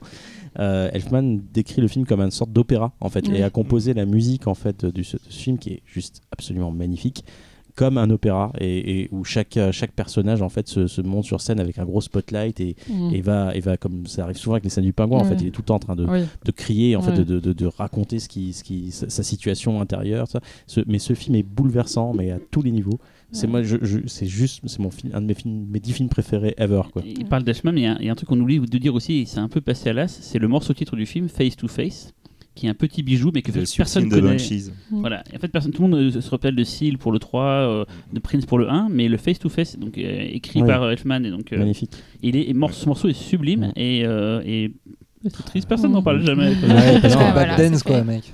non mais le Guy euh, non, moi, j'ai- compris le- l'histoire du Guy en regardant Batman Batman le défi le baiser sous le Guy Oui. Voilà. Alors, cette scène est mythique, la scène sous le gui, c'est- Mm. moi c'est vraiment ma préférée de, ah ouais, de le comprennent, en fait, est- juste, juste à travers cette réplique ils se comprennent Bien sûr, ce- elle, ce elle est film est- incroyable. ouais.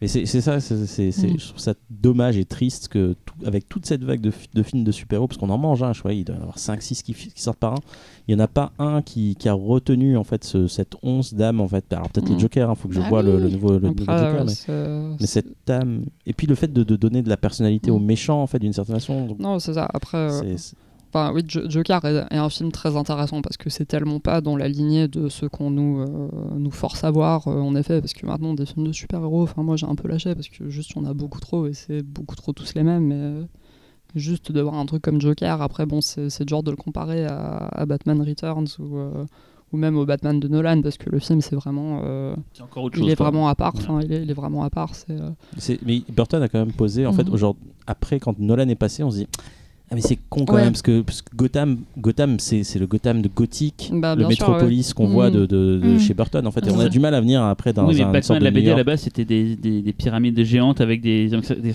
extraterrestres. Enfin, c'était plus un côté Mhm. cartoonesque. Si on réfléchit, c'est Ah Burton Bah, qui enfin, transformé en truc pas gothique, Gotham. euh, Non, non, non, mais c'était très le- détective c'est- film noir. euh, C'est- film noir, mais le premier Batman a amené une esthétique qui a été reprise après. Voilà, mais en fait, même en arrivant sur Batman le défi, il a changé en plus l'esthétique de Gotham. C'est pas du tout euh, le, même Gotham entre les deux films. Et puis beaucoup plus métropolis dans le 2. Quoi. Euh. D'ailleurs, c'est un décorateur de fou, c'est hyper connu. euh, je sais pas son nom, mais le décorateur de Batman le défi, c'est un. Non, mais t'es con. Laura Merlin. Mais c'est un mec qui a, qui a- qui a eu plein de prix. Enfin, c'est un mec, c'est- et puis il a, fait, il a carrément construit des rues Mm. entières et tout. Enfin, et ça a C'est du coûté un, studio intégral, il n'y ça a a pas coûté un un plan à naturel. l'époque. Ouais. euh, Que du studio.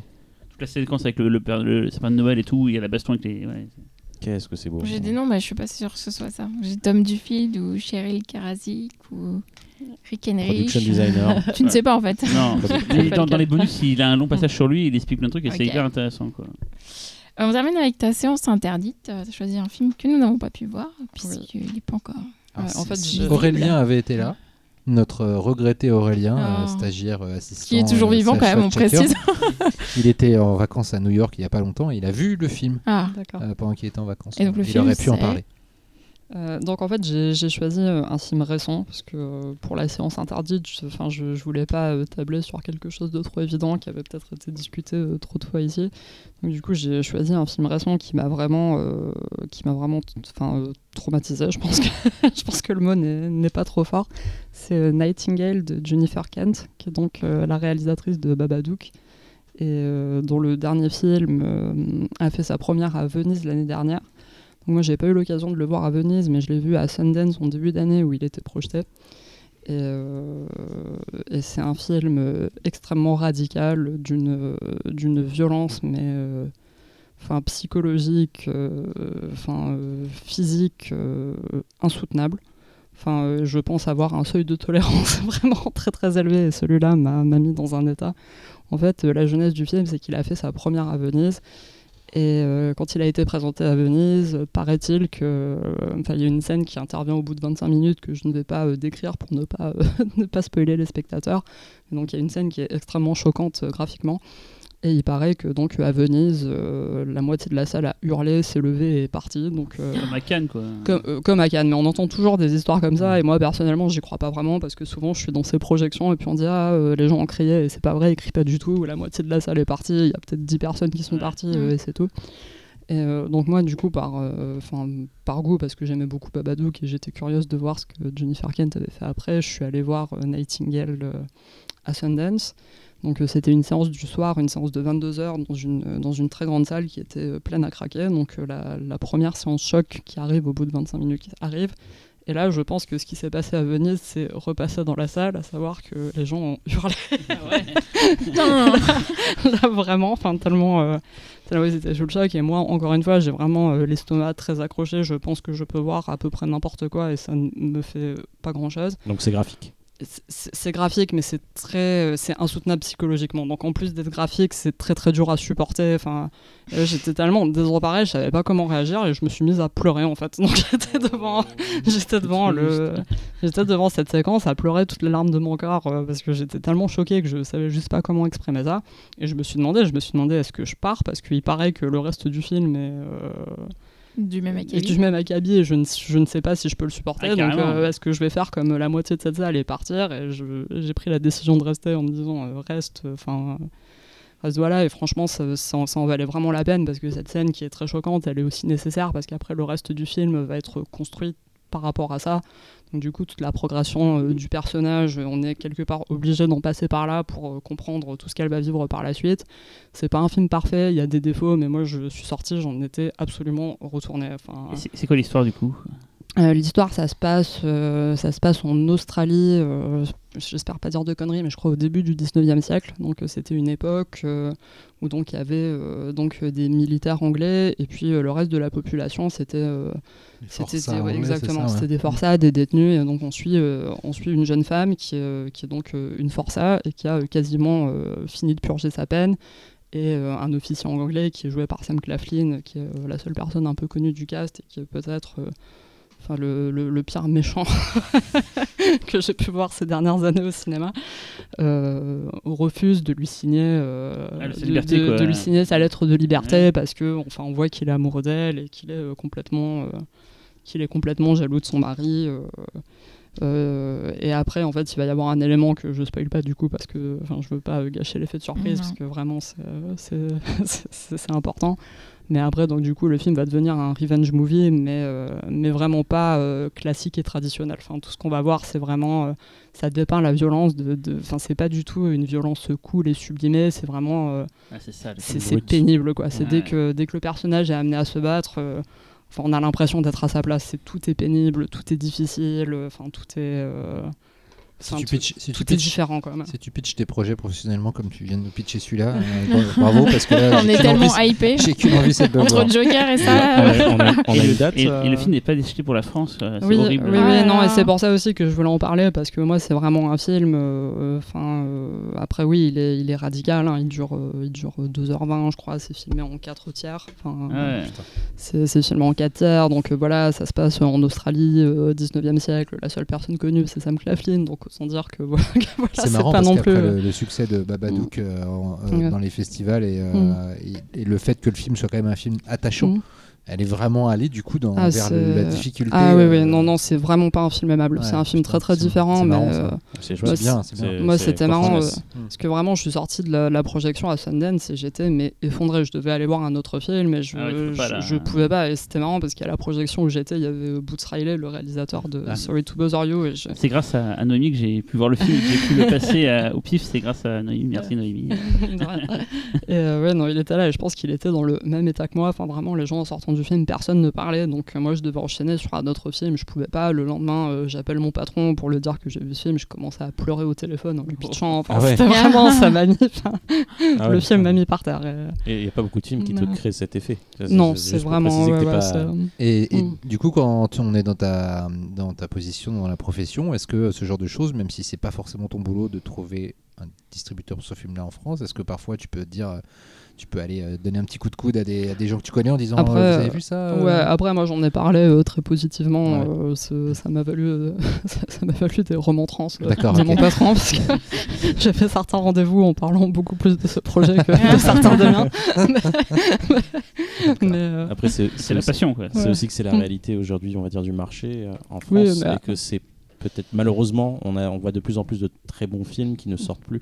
Non c'est ça. Après, avec euh, l'essor de la VOD, est-ce qu'on finira pas fatalement par voir le film Non, je pense. euh, Après, je pense que c'est tragique parce que c'est un film qu'il faut vraiment en voir salle, en ouais. salle. Moi, Mm. j- Moi, j'imagine pas voir ça. euh, j'imagine pas voir ça sur mon ordinateur parce que je pense que c'est un film qui est tellement difficile. Il faut vraiment euh, l'expérience de la salle pour être complètement en immersion. euh, et pas euh, ouais. prendre le risque d'être sorti du film. Enfin, euh, Je sais pas, je vois, des- des, je vois j'espère des, que je vois des- des gens qui font un festival de cinéma de genre. J'espère que des euh, festivals Bah, c'est vont, le passer à la tête. J'ai essayé au moins trois fois.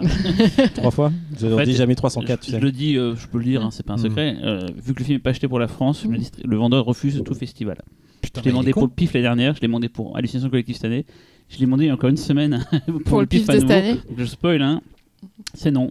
C'est qui le vendeur Mais, qu'on lui donc il a pas euh, envie que le film soit vu pour, que des, pour déclencher un buzz. La- il faut la savoir un truc qu'on n'a pas dit tout à l'heure, mais c'est qu'en Mhm. fait, un film, quand il fait des festivals, des fois, ça peut peut-être, je dis pas que c'est le cas, bloquer une vente ou peut-être un distributeur dira bah non, le film il a déjà beaucoup tourné dans mon, dans ma- dans mon, dans ma- Mhm. dans mon pays, euh, je vais pas le passer. Alors que c'est l'inverse, pour moi, un film, tu mets en festival pour qu'il crée du buzz. Bah ouais. crée la- que là, il voilà. est jamais passé en France du coup. Il est jamais passé en France. Mais Non, pas ouais. dans beaucoup de pays non plus. Hein.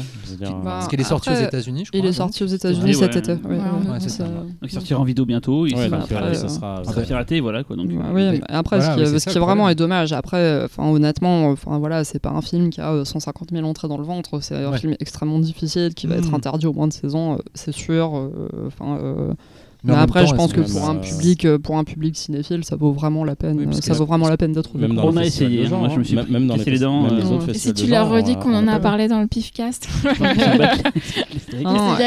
Et après, encore une fois, c'est pas un film parfait. C'est, Mm. enfin, il y a- Ah, des bah, même défauts. vu mais, hein. c'est- pas un film parfait, mais Non, c'était un non, film c'est- remarquable. Oui, oui, hein. tout à fait. Mais c'est, moi, c'est vraiment. Enfin, ça m'a retourné. Je suis sortie de cette séance en me disant. Enfin, moi, personnellement, j'aurais. J'aurais adoré travailler sur ce film, même si je pense que, le vendeur euh, doit continuer de s'arracher les cheveux parce que c'est pas évident, mais en tout cas, enfin, moi je suis contente qu'un film comme Bah, ça c'est dur existe. pour un vendeur qui met un MG dans un film et qu'il Oui. arrive à le vendre nulle part, ben, c'est de la perte sèche. Ah non, fait. bien sûr, Euh, bien sûr. Mais après, mais après c'est vrai que moi, quand je vois ça, je me dis, enfin, c'est, c'est quand on même un monte notre cinéma euh, qu'on a on va, on lancer boîte de distribution de films. Des on films on indistribuables. Et on coulera au bout d'un mois. Ça s'appellera les films que vous ne verrez jamais à la Le film que vous ne verrez jamais. Les films qui paieront jamais un salaire. hein. René Villa. Mais euh, enfin voilà, donc euh, si vous avez l'occasion de, de voir ce film un jour, je le recommande. Peut-être bientôt en Blu-ray aux aux États-unis, en tout cas, apparemment. oui. Bah, ça va pas tarder du coup. Oui, oui, bah, été. Sorti. euh, Je pense que oui, c'est IFC qui l'a sorti aux États-Unis. Donc. Dommage. Euh, on termine en musique.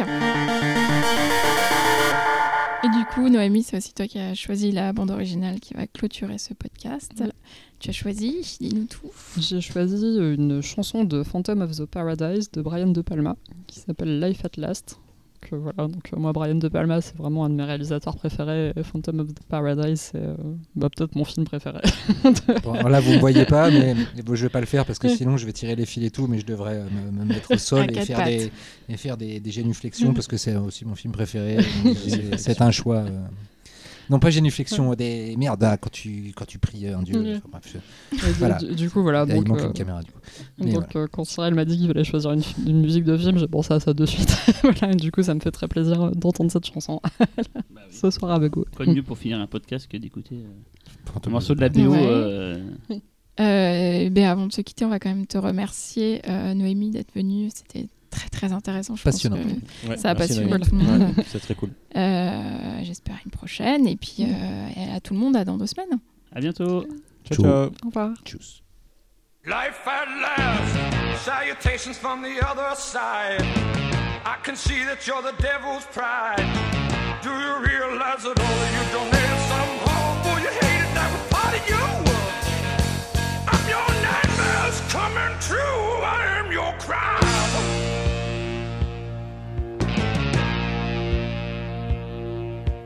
Life at last, sit and listen while the fun begins. Hearts are broken and the bad guys win. Sit and listen, all the cutting up is easy and it's healing for the queasy or